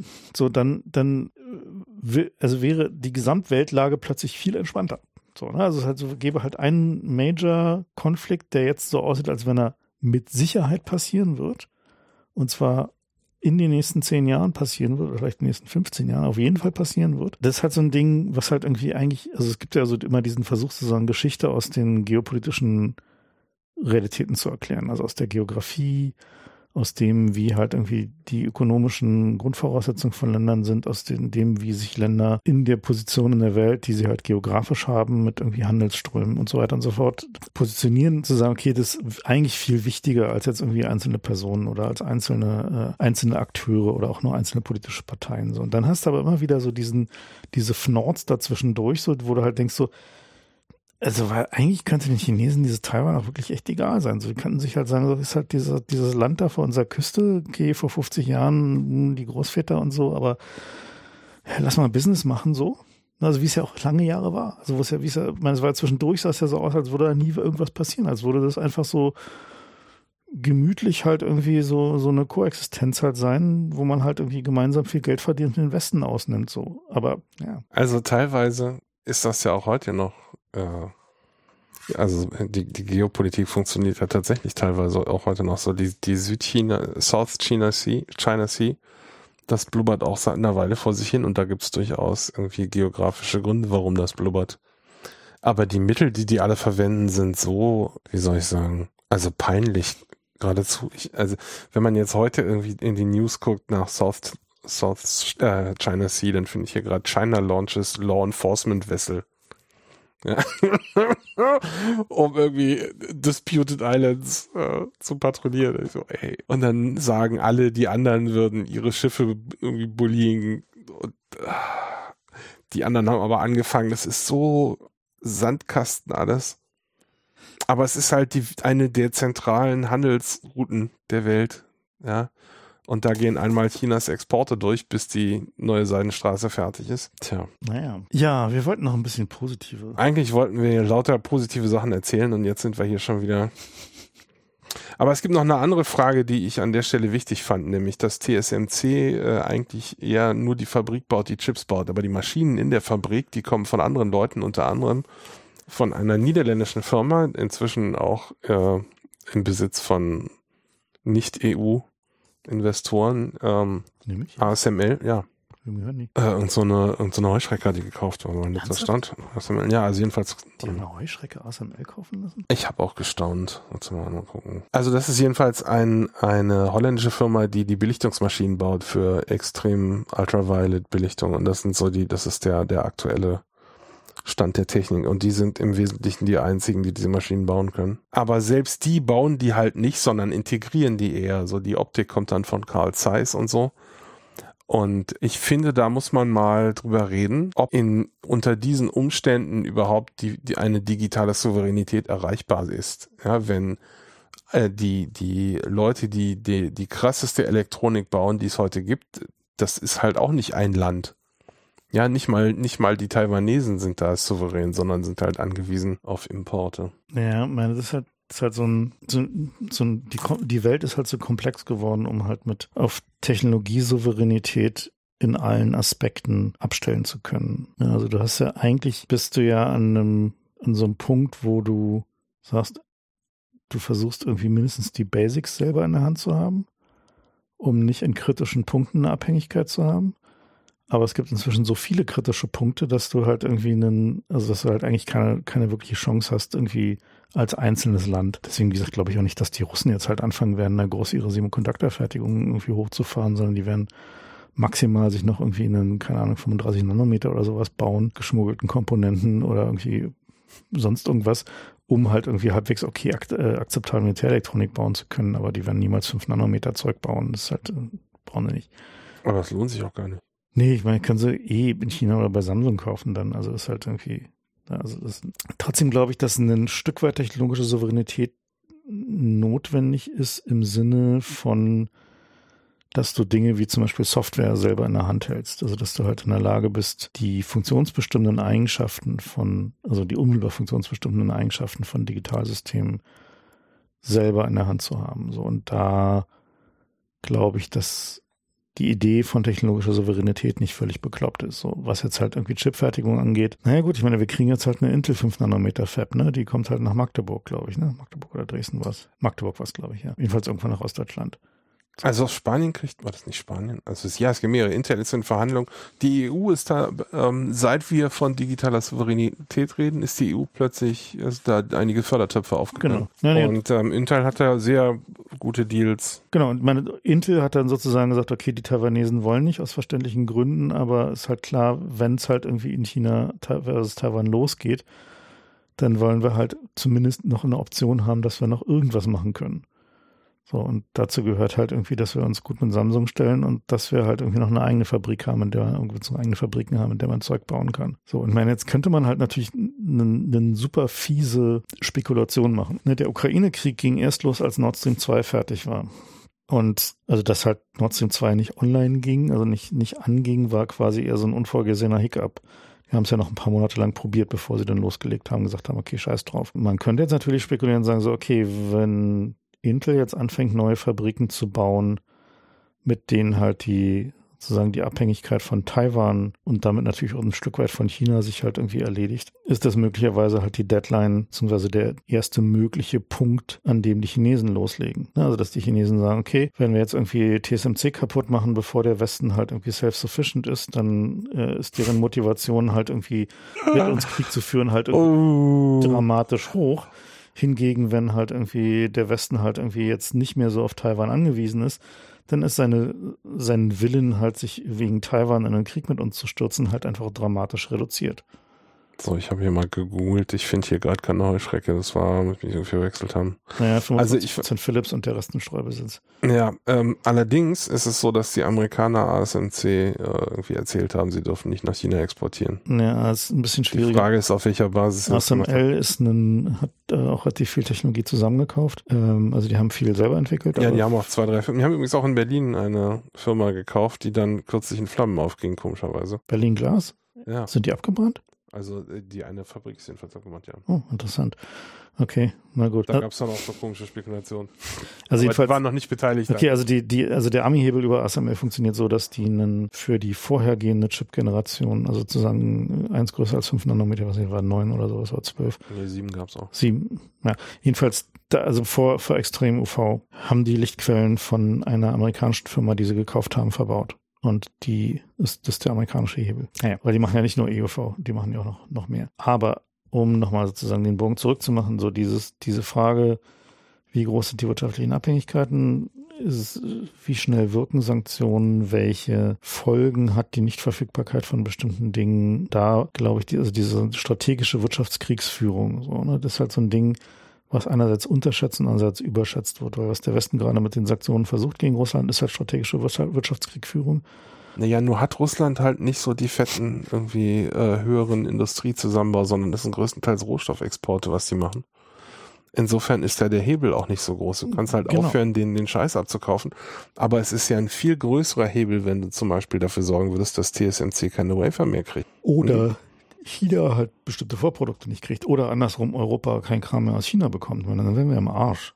Also mal ganz ehrlich, dann haben wir keine Antibiotika mehr, dann haben wir irgendwie nichts mehr. Das halt, das halt ja, ja, das habe ich neulich gelesen. Dass ähm, seit ein paar Jahren haben unsere Apotheken das Problem, dass diverse Sachen einfach nicht lieferbar sind. Und mhm. das heißt, erkennt man als Kunde daran, dass man irgendwie eine, ein Rezept hat und dann sagen die, können Sie auch dieses Mittel hier nehmen, das ist dasselbe. Ja, das liegt daran, dass es ursprünglich hier gar nicht lieferbar war. Und das liegt äh, daran, dass sehr viele unserer Medikamente, obwohl die Pharmakonzerne deutsch oder europäisch sind, trotzdem in China hergestellt werden. Und da gab es dann halt irgendwie Covid-Lockdown oder sowas. Die Rohstoffe, also sozusagen die, die, die Wirkstoffe sind halt in der Regel. Tabletten werden schon häufig noch hier gepresst, aber. Ja, aber das hilft. Ja, das ist, ist, genau, aber das ist halt, aber genau diese, diese gegenseitige Abhängigkeit macht halt der, also macht halt die Aussicht auf einen Konflikt mit China für den Westen extrem unattraktiv. Und Was ja gut ist, aber auf der anderen Seite kam ich ja her von der Frage, kann man sich da überhaupt wehren? Ist es überhaupt realistisch zu sagen, wir werden jetzt irgendwie unabhängig in irgendeinem Aspekt? Eher nicht, oder? Du kannst deinen Schmerz reduzieren. Das alles. Ja, aber du bist immer noch tot am Ende, wenn irgendwie sich die, die, die Sterne richtig stellen. Also klar, unter extrem ungünstigen Umständen geht es halt überhaupt nicht. Ne? Also, wie gesagt, meine Spekulation mit Intel ruht ja aus genau dieser Überlegung, so, ne, wenn die Chinesen halt sagen, okay, äh, unter welchen Umständen ist denn der Westen bereit, jetzt irgendeinen ernsthaften Krieg über Taiwan zu ziehen und nicht nur halt irgendwie ein bisschen hier und da zu machen, wäre halt irgendwie, der Westen hat auch noch andere Optionen für seine Chips. Ja, aber das ziehst du nicht mal eben aus dem Boden, so eine Fabrik. Nee, eben. Deswegen denke ich, dass die Deadline ist. Also beziehungsweise der erste Zeitpunkt, ab dem es losgehen kann. Naja. So. Also Intel baut auch in Amerika gerade genau. die Produktion aus. Und Samsung wird auch gerade sehr, sehr hart umgarnt, um woanders Fabriken zu bauen. Ja, was haben wir noch Tja, so? geht das alles so weiter jetzt? Ja, also ich meine. Meinst du, die Supply Chains werden nie wieder normal in, in Scare Quotes? Nee, glaube ich nicht, dass die normal werden. Also haben jetzt einfach zu viele Leute gemerkt, dass man da Kohle mitmachen kann, wenn die Supply Chain irgendwie ein Problem hat. naja, nicht mal das, sondern das Problem ist halt eher, dass die Leute legen sich jetzt alle Lagerbestände hin. Ne? Und die Inflation führt natürlich auch zu einem starken Incentive, sich Lagerbestände hinzulegen, auch wenn es steuerlich extrem ungünstig ist. Beziehungsweise macht man halt seine Firma dann halt eben nicht in Deutschland, sondern macht, nimmt halt ein Land, wo man halt irgendwie sich die Lagerbestände aus dem unversteuerten Einkommen hinlegen kann. Die Ukraine, sagst du. Nee, aber keine Ahnung, wie es jetzt in welchen Ländern das halt so ist, aber es gibt halt Länder, wo du halt so diese Möglichkeit schon hast. Das führt aber übrigens dazu, dass dann halt ein Nachfrageeinbruch passiert. Also weil halt, wenn du halt irgendwie erstmal eine Weile aus Lagerbeständen bedienen kannst, dann kaufst du halt natürlich weniger bei deinem Zulieferer ein. So, und dann hat der halt sozusagen dieser Whiplash-Effekt. Oder du kaufst zu viel ein und der projiziert falsch, wie viel weiter du demnächst fragst. Also jedenfalls, es wird nicht, also eine Normalisierung der Supply Chains ist nicht absehbar, weil halt dieser, dieser Peitschenschlag-Effekt in allen möglichen Varianten und Formen mehrdimensional zu einem Überproduktion, große Lagerbestände, Unterproduktion, äh, Lagerbestände werden wieder alle, gibt wieder mehr Nachfrage als produziert werden kann und so weiter. Beziehungsweise Produktionsanlagen werden runtergefahren, weil halt irgendwie schon zu viele Lagerbestände sind und so weiter. Also dieses, dieses, dieses ganze Oszillieren wird halt nicht viel weniger werden. Jetzt ist einmal quasi der Stein in den Teich geschmissen und jetzt laufen die Wellen halt durch. Und je nach Komplexität. Beziehungsweise nicht ein Stein, sondern irgendwie ja. viele Steine. Je nach Komplexität der äh, Herstellungsautomatisierung kann man sowas auch nicht mal eben runter und hochfahren, sondern das ja. dauert dann irgendwie einen Monat, bis es wieder läuft. Ja, wenn ein Monat ist optimistische Betrachtung. Naja, also bei irgendwie bei so einer Chipfabrik noch ein bisschen mehr. Aber ja, ähm, bei Lieferketten hat, ist mir auch aufgefallen, dass wir immer noch ähm, davon ausgehen, dass das alles mal eben gefahren werden kann. Und da kommt uns langsam die Klimakatastrophe so ein bisschen dazwischen. Ich habe neulich so ein Video geguckt von dem äh, Mark Wennecke aus London, der war gerade Ende oder Mitte Juli in London, als da gerade diese heißen Tage waren und der berichtete, was sie da an Aktionen machen. Und äh, eine der Aktionen war, dass sie Schienen weiß angemalt haben, damit die mehr Sonnenlicht weg. Ah, Weil die Stoßfugen in ihren Schienen zu klein sind für die Temperaturausdehnung, die sie, für die sie geplant haben. Ja, also so Notfall, offensichtlich irgendwie Panik, Notfallaktion. Und eine andere Sache hat ja da so eine Brücke gezeigt, wo sie, so eine alte Metallbrücke, da haben sie dann so weiße Folie äh, über die über die tragenden irgendwie äh, Stahlseile und die Anker am Ende ge gelegt so und denkst auch so, das kann ja wohl nicht wahr sein. Moment. Und gesperrt war sie auch. Die Davon habe ich, da habe ich ein Foto gesehen, das war noch sogar noch schlimmer. Da standen Klimaanlagen daneben. Diese Folien drumherum war nicht nur Sonnenreflexion, sondern damit die Klimaanlagen funktionieren. Isolierung, damit oh, sie diese Brückenlager gekühlt bekommen, weil sie Angst hatten, dass ihnen diese Brückenlager platzen. So. Also das war alles jedenfalls ganz furchtbar. Der erzählte dann auch, da hat er leider keine, keine Fotos von gehabt, dass sie Sand auf die Straßen gestreut haben, weil der Asphalt schmolz. Ja, ja. Ja, die, und, die, Fotos habe ich auch gesehen. Und dann denkst du so, was zur Hölle? Ja, und wenn das jetzt im Sommer normal wird, dann kannst du auch mal eben vergessen, Sachen aus dem Lager zu holen. Ja? Ähm, also die, die, das bröselt sozusagen auf allen Schichten, nicht nur, nicht also, nur die Supply Chain und die, die, also ich meine, wir sind ja schon im Grunde durch die Kriege zu den Rohstoffen durch. Wir haben ja jetzt schon so, dass irgendwie seltene Erden gibt's halt nur noch in China und dann haben wir hier Poster hängen, Werbeposter für Smartphones ohne irgendwie Konflikt, Kobalt und so Sachen. Da sind wir ja schon durch. Jetzt haben wir als nächsten Schritt gehabt, dass das Wasser alle wird. Ja? Was auch Brandenburg. Was übrigens äh, bei der Chipfertigung auch ein Riesenproblem ist, der mhm. Wasserverbrauch, je, je, höher die Auflösung wird. Ja, und ich denke, der, der, nächste Schritt wird sein, die Schiffe haben wir gehabt, dass jetzt aber auch einfach äh, Straße und Schiene bald irgendwie einfach Ausfälle haben werden, weil wir haben jahrelang, jahrzehntelang auf Verschleiß gefahren. Und auf die Temperaturen ist das einfach nicht ausgelegt, die wir jetzt haben. Ist ja auch bei uns so, dass der Asphalt anfängt, irgendwie weich zu werden, wenn es zu warm wird. Ja, das ist nicht so schlimm. Ich meine, im Osten hatten wir irgendwie nur Braunkohleteer und der war immer weich im Sommer. Gab dann diese fetten Spuren an der Ab Ja, ja, genau. Ja, nur weil du das kennst, heißt es nicht, dass es nicht so schlimm war. Haben wir auch überlebt, war nicht nee. so schlimm. Nee, also tatsächlich habe ich diesen Eindruck, dass es irgendwie so langsam Überall meine, meine Ost, Ostsozialisierung und Erfahrung. Langsam halt Vorteile, ja, jetzt kommen wir langsam die, es zahlt sich aus. Wieder relevanter werden, so, also auch so, also bei sowas wie irgendwie Handwerker und so, also halt so dieses ganze äh, Umgehen mit so den täglichen Katastrophen, es fällt einem einfacher, wenn man das schon mal gesehen hat, dass und wie die, wie die äh, Umgangsmechanismen damit sind, die funktionieren, nämlich sich primär halt irgendwie äh, mit Leuten, die man kennt äh, oder zu denen es irgendeine Form von sozialer Beziehung gibt. Ich finde halt richtig scheiße, dass du wirklich an jeder Ecke sehen kannst, dass wir das selbst verursacht haben, entweder durch Fahrlässigkeit oder beschissene Planung. Gier. Gier. Ja. ja kurzfristige Gier. Das ist der Hauptgrund. Da kannst du echt niemanden, Und niemanden Effizienz, außer uns selbst. Effizienzwahn dafür sorgen, dass immer alles viel, viel effizienter wird. Wobei natürlich das Kapital, Gegenteil also Kapital, war. Kapitaleinsatz Ich glaube, es war eher, was effizienter war, als wir konnten uns mehr Management-Schichten leisten, weil wir anderswo eingespart haben. Ja. Die Bullshit-Jobs musste halt jemand bezahlen. Ja, das stimmt. Tja. Na gut, wir wollten noch eine, auf einer hoffnungsvollen Note enden. Das sehe ich ja nicht. Doch. Ich sehe, ich habe hier noch Staatstrojaner und Überwachung, was ja auch weitergeht. Das ja, gut. scheiße. Ja, ich meine, was die Situation, die wir da haben, ist, dass der Staat zwischen ernsthaft Angst hat, die Kontrolle zu verlieren und ja, zu Recht. Wenn man halt irgendwie also das haben die Querdenker ja echt gezeigt, dass die Kontrolle im Grunde ähm, eine wie heißt es so schön bei der Gibson hat diesen irgendwie diesen Begriff geprägt für Cyberspace, das ist ja eine kooperative Halluzination. Mhm. Ne, wenn sich alle Seiten darauf einigen. Ja.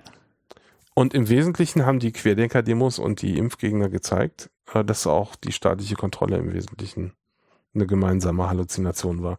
Correct. Und wenn dann nur einer doll genug gegentritt, dann. Nee, äh, wenn, wenn genügend Leute. Wenn, genau, wenn genügend Leute dann nur ein bisschen gegentreten, dann fällt halt auf, dann ist gar nicht.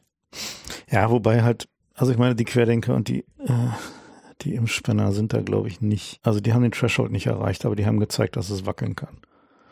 Sie haben nicht den Threshold erreicht, dass das platzt, aber sie haben den Threshold erreicht, dass die Leute gesehen haben. Also ich kann bei mir ganz klar äh, ein Umdenken diagnostizieren, dass ich mir denke, immer mehr, so wieso zahle ich eigentlich Steuern? Mhm. Ja, und so. Und die Frage kommt ja von den Querdenkern, wieso zahlen wir eigentlich GEZ-Gebühren? Oder kannst du bei jedem, bei jedem Solidarsystem kannst du die Frage stellen. Ne? Und je mehr du einzelne Leute siehst, die halt nicht am System teilnehmen, und zwar äh, bei Covid-Masken ist es ja eine Sache, wo aus meiner Sicht sich das so darstellt, dass die mir sozusagen ins Gesicht zeigen, ist mir egal, ob ich dich anstecke oder nicht. Ja. Also das heißt, nicht nur nehmen die nicht am System teil, sondern sie, mein Wohlergehen ist ihnen egal. Ja, weil sie die, die, das Problem leugnen oder was auch immer, warum, ist ja, ist ja egal. Aber äh, damit ist auch aus mein, ist für mich plötzlich der Gedanke legitim zu fragen, warum zahle ich eigentlich ein? Mhm. Ja, und das ist so ein Gift, was sich so von langsam durch alle Schichten der Gesellschaft träufelt, ist mein Eindruck. Ja, gut, ich, ja, kann ich nachvollziehen. Also, meine, pff, ich habe ja schon irgendwie länger den, also als, was diese Masken angeht, dieses Konzept des Fremdschutzes bei den Masken war, glaube ich, ein Fehler. Hätte man nicht sagen sollen, meinst du? Nee, weil, also zum einen ist der Effekt halt irgendwie so stark abhängig von Sitz der Maske und der Qualität der Maske, dass das halt irgendwie bei irgendwie diesen typischen blauen Läppchen, die sie da halt irgendwie medizinische ja, Masken nennen, für den Arsch, ja. war halt völlig für, ja egal. Und dementsprechend halt auch einfach diese Idee, dass man keine Masken mit Ausatmenventil benutzen soll, weil man ja damit die anderen nicht schützt, glaube ich, war ein Fehler. Äh, das hat, glaube ich, eh nicht genug Leute erreicht. Aber ich habe das am Anfang selbst verbreitet, weil mein Eindruck war, es ist gar nicht klar, ob die inbound genug schützen. Dachte ich, ja, ne, dann reicht ja auch, wenn sie, wenn sie outbound schützen. Und das konnte ich nachvollziehen. Selbst wenn die Maske nicht gut sitzt, dann geht der Luftstrom an der Seite raus und nicht nach vorne, mit dem du redest. Ja, gut, okay. Also jedenfalls letzten Endes ist halt aber diese, also, also vielleicht mal meine Sicht da schon einmal irgendwie viel zu zynisch, also zynisch genug, wie auch immer. Also, so, also ich habe halt Maske immer nur als Eigenschutz betrachtet, weil irgendwie alles andere, ich meine, keine Ahnung, ob da jemand seine Maske mit Stecknadelstichen behandelt hat, damit er leichter atmen kann, weißt du, da, hm. so, ich habe, so, da habe ich mich noch nie drauf verlassen, aber ich sehe deinen Punkt zu sagen, dass die Bereitschaft der, also die Bereitschaft zum solidarischen Handeln dramatisch abgenommen hat und dass Corona da einen auf jeden Fall so ein Wendepunkt war, weil es plötzlich so sichtbar wurde. Also weil du ich glaube, das ist auch noch selbstverstärkend, ist mein Eindruck. Wenn, ja. wenn es anfängt zu bröseln, dann äh, denkst du plötzlich nach, wo, wo das denn noch ist. Ja? Ich sehe das halt immer in der Bahn, da hast du halt irgendwie so dieses, so immer dieselbe Demografie von Leuten, die mit so leicht trotzigen Blick irgendwie ihr blaue Läppchen irgendwie als Kinnhalter irgendwie ja, ja, genau. runtergezogen haben. Und ich so, ey, sag mal, so und so. Musst du mir hier, also ist ja eine Sache ohne Maske, aber die Maske zu haben und dann nicht über Mund und Nase zu ziehen, ist doch ein Stinkefinger. Ja, und dann halt auch dabei immer so zu gucken, so, weißt du, so dieser, dieser, irgendwie spricht mich jetzt gleich jemand an, so, ich wollte mir gerne meine ganze Wut ins Gesicht schreien, Blick so, und ich mir so denke so, okay, wart ihr schon immer da? Ja, und ihr wart schon immer da, aber ihr wart. Oh, die waren schon immer da. Ihr wart nicht so sichtbar, wir wussten nicht so, wie viele ihr seid, jetzt wissen wir es. Ihr seid nicht so viele, aber ihr seid ganz schön lästig. Du, ich glaube auch, dass die nicht schon immer so waren sondern dass sich das auch gesteigert sind, hat. Und die sind glaube, je, viele, viele sind über die Schwelle gepusht worden. Ich glaube, früher waren das Fußballfans, weißt du, die dann immer von der Polizei rausgezogen und kontrolliert wurden und irgendwie Bußgelder und Platzverweise. Ja. Und das hat sich auch durch die Gesellschaft geeitert und, und jetzt mit den Covid haben die so ein Ventil gehabt. Nee, die Demografie sind nicht Fußballfans. Also ich, ich kenne kenn viele Hooligans und Nee, nicht, nicht Hooligans, sondern einfach Leute, die, die äh, ein Fußballspiel sehen wollten, was da teilweise an, an Sicherheitsstaat so, ja, hm. hochgezogen wurde und weißt du, dann gab es irgendwie einen Sonderzug und der wurde dann irgendwie random komplett am Bahnhof alle einmal durchkontrolliert und so Sachen.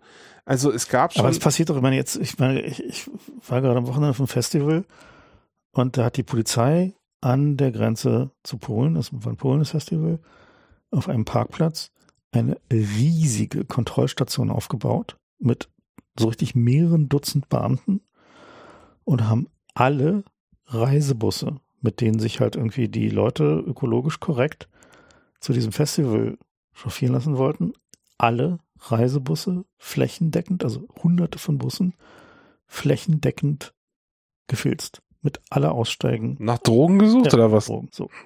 Und ich denke mir da so, ja. Warum? Auf unserer Seite meinst du? Auf unserer Seite, ja auf unserer Seite, um die Statistik voll zu machen. Sagen die auch. Also es ist halt so deren.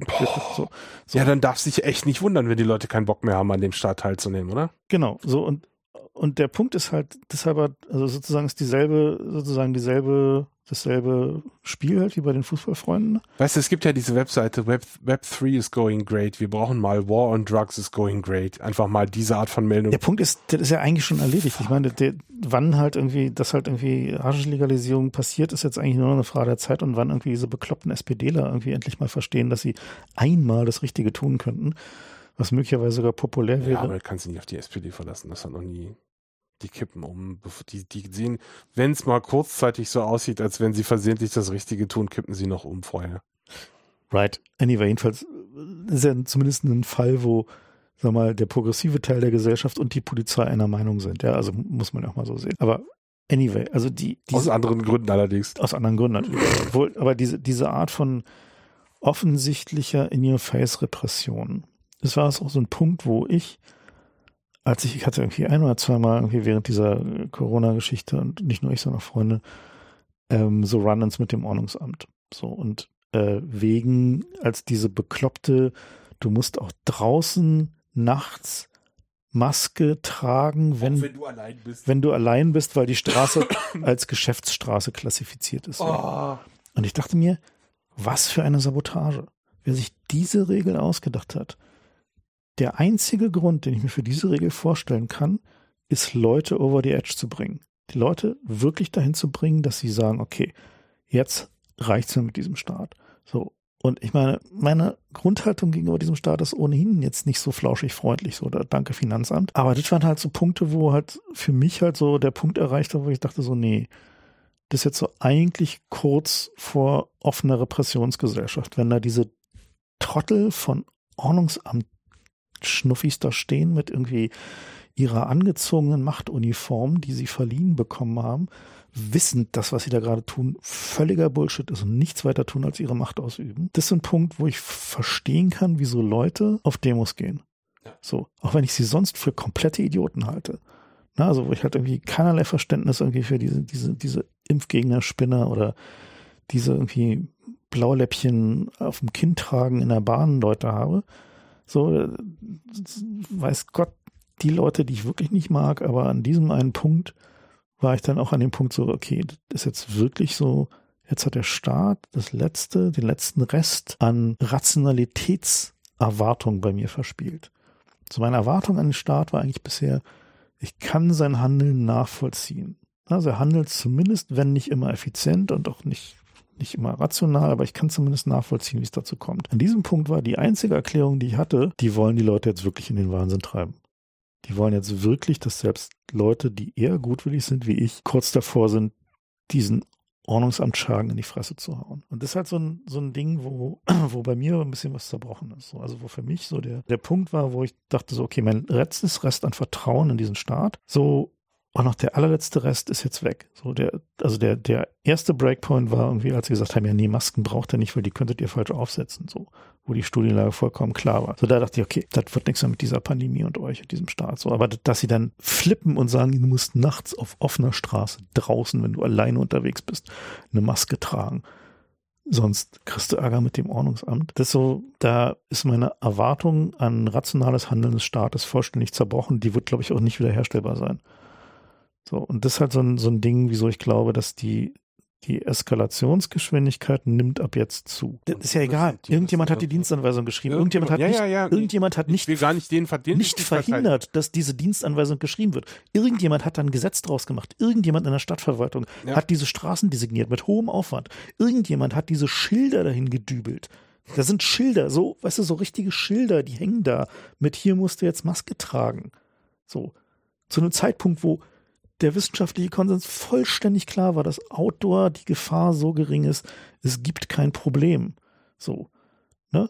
Und anstatt da mal für zu sorgen, dass mal einer durch die Bahn geht und sagt so, junger Mann, könnten Sie vielleicht Ihre Maske wieder aufsetzen? Haben Sie Ordnungsamtsschergen nachts auf die Straße geschickt. So, Da, Da gibt's, da gibt's, äh, vorbei. gibt's nachts Zuschlag, wenn du nachts auf der Straße stehst. Ja, wahrscheinlich. Ja, und das, natürlich machen die das. Klar, natürlich, wenn die den Befehl kriegen, machen die das. Wir sind in Deutschland, hier werden Befehle befolgt. So. Ne? Nee, aber das hat, also, das hat, also deswegen glaube ich, weil die, also die, die, die Fähigkeit des Staates, politische Entscheidungen in rational nachvollziehbares Handeln umzusetzen und Nee, andersrum. Ich, ich finde, der Staat hat zumindest die Aufgabe, glaubwürdig zu simulieren, dass es einen Hintergrund hat. Und das haben sie halt verkackt bei Covid. Sondern sie haben einfach irgendwie Panikaktionen gemacht. Und selbst als sich dann die Faktenlage geklärt hat, haben sie die nicht zurückgezogen.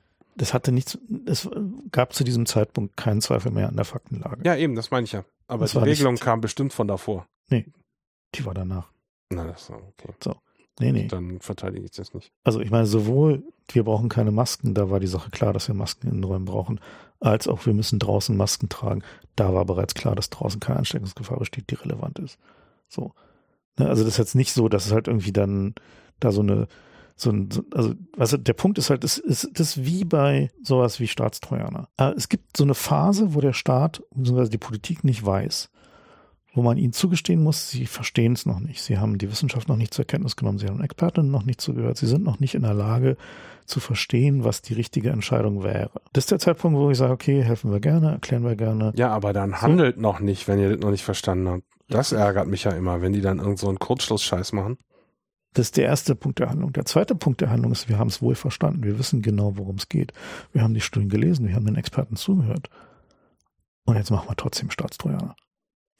Na, da erzähle ich ja immer die Story von meiner, also ich war mal als Experte im Bundestag geladen und die Begrüßung war, Vielen Dank, dass Sie wieder gekommen sind, nachdem wir Sie das letzte Mal schon ignoriert haben. Das war der erste Satz, den die zugesagt haben. Ich dachte so, okay. Mhm.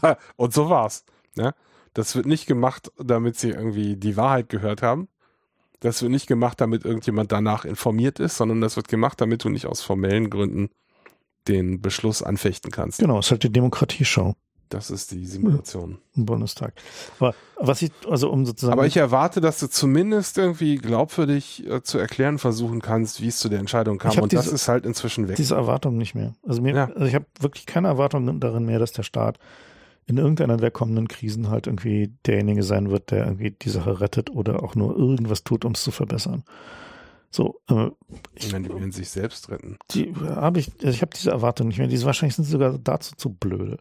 So, ich meine, weil du gerade vorhin Staatstrainer, Staatstrainer ansprichst, so einer von den Leuten, die dieses Staatstrainer-Thema treiben. So, der ist halt klug. Ne? Ist ein schlauer Mann, der halt irgendwie schon seit vielen, vielen Jahrzehnten im Staatsdienst ist, in unterschiedlichen Verwendungen, in unterschiedlichen äh, Varianten. So einer von den wenigen Leuten im Staat, die wirklich wissen, wie das mit den Computern und der Computersicherheit und so weiter und so fort geht. So, und der sagt dir dann halt, deswegen sage ich den Namen mal nicht, ja, es gibt ein Missbrauchsrisiko. Ja, wir verstehen, dass es da ein Problem mit den Sicherheitslücken gibt und dass diese Sicherheitslücken, wenn wir die benutzen, so, dann werden die möglicherweise nicht geschlossen und so. Und da gibt es halt so ein Managementproblem so und da muss man sich halt einen Prozess für überlegen. So. Und halt, aber. Wir machen trotzdem. Moment. In meiner Abwägung ist das Risiko, diese Eingriffsmittel nicht zu haben, zu groß. Weil wir Angst davor haben, die Kontrolle zu verlieren. Weil wir Angst davor haben, dass uns irgendwie Reichsbürger, Terroristen, Kinderficker, ausländische Nachrichtendienste und so weiter. Also die ganze Litanei von Bedrohungen, Nazis, die immer wieder durchiteriert werden, dass wir da nicht mehr hingucken können und deswegen blind sind, deswegen nicht mehr handeln können und deswegen die Kontrolle verlieren.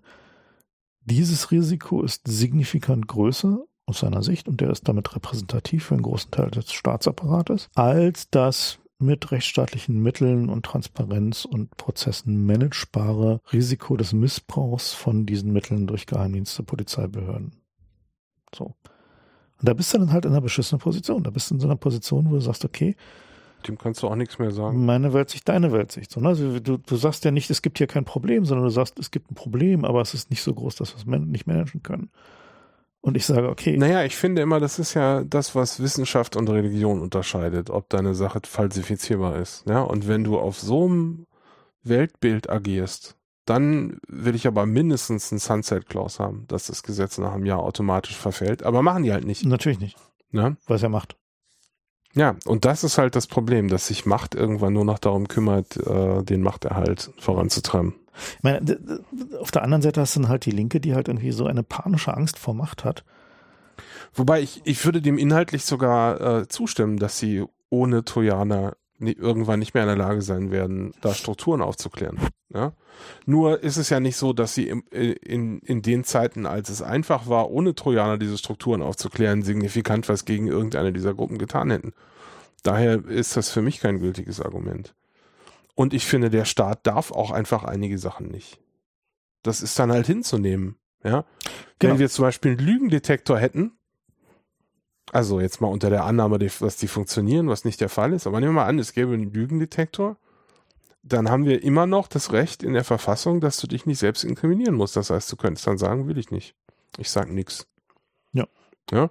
Und das wird hier halt abgeschafft mit diesen Staatstrojanern. Jedenfalls, was mich äh, an den Staatstrojanern äh, geärgert hat, dass eigentlich egal, wie viel wir die Hände mit anderen Sachen voll hatten, mit irgendwie Covid, mit Inflation, mit Supply Chain Chaos, mit allem, ja, trotzdem wird dieser Staatstrojaner-Scheiß vorangetrieben. Klar.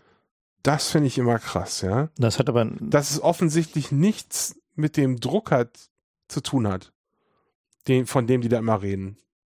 Sondern du hast in der Zeit vom Ukraine-Krieg nichts über irgendwie Kinderpornoprobleme gelesen in den Medien. Es gab keinen Druck. Ja, hat die, hat die Schwelle nicht genommen. Mhm. Aber das hat eben nicht dazu geführt, dass die, die Argumente, die darauf aufbauten, dass es da ein Problem gibt, dass das irgendwie gestoppt wurde. Das hat ja? nur die Aufmerksamkeit woanders. Und dann denke ich mir halt, okay, das ist nicht evidenzbasiert, was die hier machen. Und dann muss ich mir auch die Argumente nicht anhören von denen. Nee, evidenzbasiert ist es halt nicht. Ne? Also überhaupt nicht. Na gut. Aber ich kann das halt bei mir selbst beobachten, dass äh, so einige von den zentralen Fragen der Querdenker mit, mit äh, je mehr Zeit vergeht, desto irgendwie äh, solider erscheinen die Fragen, so warum zahle ich hier eigentlich ein? Ja. Und ähm, ich beobachte um mich rum auch, dass die Leute Solidarsysteme wie so eine irgendwie Versicherung, Lebensversicherung betrachten. Ne? Die denken sich, ich zahle da irgendwie N Euro ein und dann will ich halt N plus K raushaben. Aber das ist halt kein Solidarsystem, wenn alle mehr rausholen, als sie einzahlen. Dann ist das irgendwie eine Lotterie. Nee, nicht mal, das ist gar nichts, es geht nicht. Ein Ponzi-Scheme. Ja, genau, es ist ein Schneeballsystem, hervorragend. Nee, aber diese, dieses, diese Anspruchshaltung, dass ich da aber dann bitte mehr raushaben will, als ich eingezahlt habe, die ist halt Gift auf jeder Ebene. Mhm. Ja, dann kannst du halt keinen Start mehr machen, wenn, wenn die Leute da so rangehen. Und ich glaube, das beißt uns gerade in den Arsch, dass wir da jahrelang nichts gegen gemacht haben. Naja, aber man, was, was da halt passiert ist, ist halt eben auch eine Verselbstständigung des Staates. Ich, übrigens von beiden Seiten. Auch der Staat argumentiert ja so. Ja. Deswegen bleiben Autobahnreparaturen für 20 Jahre liegen. Mhm. Weil äh, bis sich das amortisiert hat, ist der nächste Typ in der Legislatur. Mhm. Und das lohnt sich für den jetzt nicht. Der macht dann halt ein Schild, was die, was die Höchstgeschwindigkeit senkt, was ich ja immer könnte ich immer reintreten, wenn ich sowas sehe. Weißt du, so ein Schild irgendwie ab hier 30 kmh und dann so ein Schild darunter irgendwie Straßenschäden. Was richtig geil ist, hier vorne gibt es ein Schild Tempo 30 kmh und dann drunter ein Schild Gehwegschäden. Huch, also was? und ich dachte mir so, irgendjemand hat da richtig Humor oder ist total verpeilt oder ist ein richtig harter Heuristiker. Ähm, ich habe ja neulich für einen Vortrag irgendwie habe ich ein bisschen Bilder gesucht, ob ich ein Bild von sowas finde, weil ich für dieses, dieses Schema siehst ja auch anders so irgendwie. Wir senken lieber die Höchstgeschwindigkeit, als dass wir hier, und dann habe ich ein, ein Schild gefunden, da hat jemand irgendwie noch ein Schild drunter getan. Seit circa 20 Jahren. weißt du, so Straßenschäden seit circa 20 Jahren. yes! Und so ist es halt, ne? Dass die Leute lieber irgendwie ein Antivirus installieren, als ihre Software sicher zu machen. Das ist ja immer dasselbe Muster. Nun ja, sag mal was Positives. Was Positives. ähm, was Positives. Oh, ich hatte am, am Wochenende ein, ein äh, erstaunlich positives Erlebnis äh, zum Thema fleischlose Ernährung. Ah ja, genau, erzähl mal. Ähm, und zwar habe ich tatsächlich ein Produkt einer israelischen Firma konsumiert, die heißt äh, Redefine Meat. Machen ja eigentlich keine Werbung hier, aber ich bin tatsächlich ein bisschen begeistert.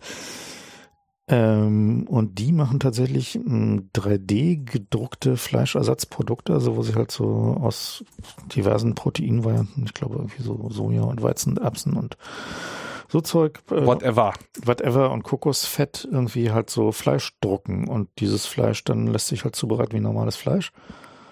Und das war echt überzeugend. Also es war halt einfach so, ähm, also geschmacksmäßig war zumindest das Steak noch nicht ganz da, aber irgendwie das Lammgehackte war definitiv schon da. So, also sowohl Geschmack als auch texturmäßig. Und ja, und die sagen halt ja, sie verbrauchen am, ich glaube, sie verbrauchen irgendwie deutlich weniger als ein Drittel von der Energie. Ich glaube, sowas wie 20 Prozent oder so an Energie, CO2-Footprint und so weiter. Das ist immer noch viel mehr als ein Salat übrigens, ne? Also laut diesem einen. Naja, von Salat wirst du halt nicht satt. Nee, aber ist so, also der Unterschied zwischen, also wir bauen hier Getreide an und wir bauen hier, wir, wir ernähren damit ein ein Rind, aus dem wir Fleisch machen, ist irgendwie Faktor 100 an Wasser- und Energieverbrauch.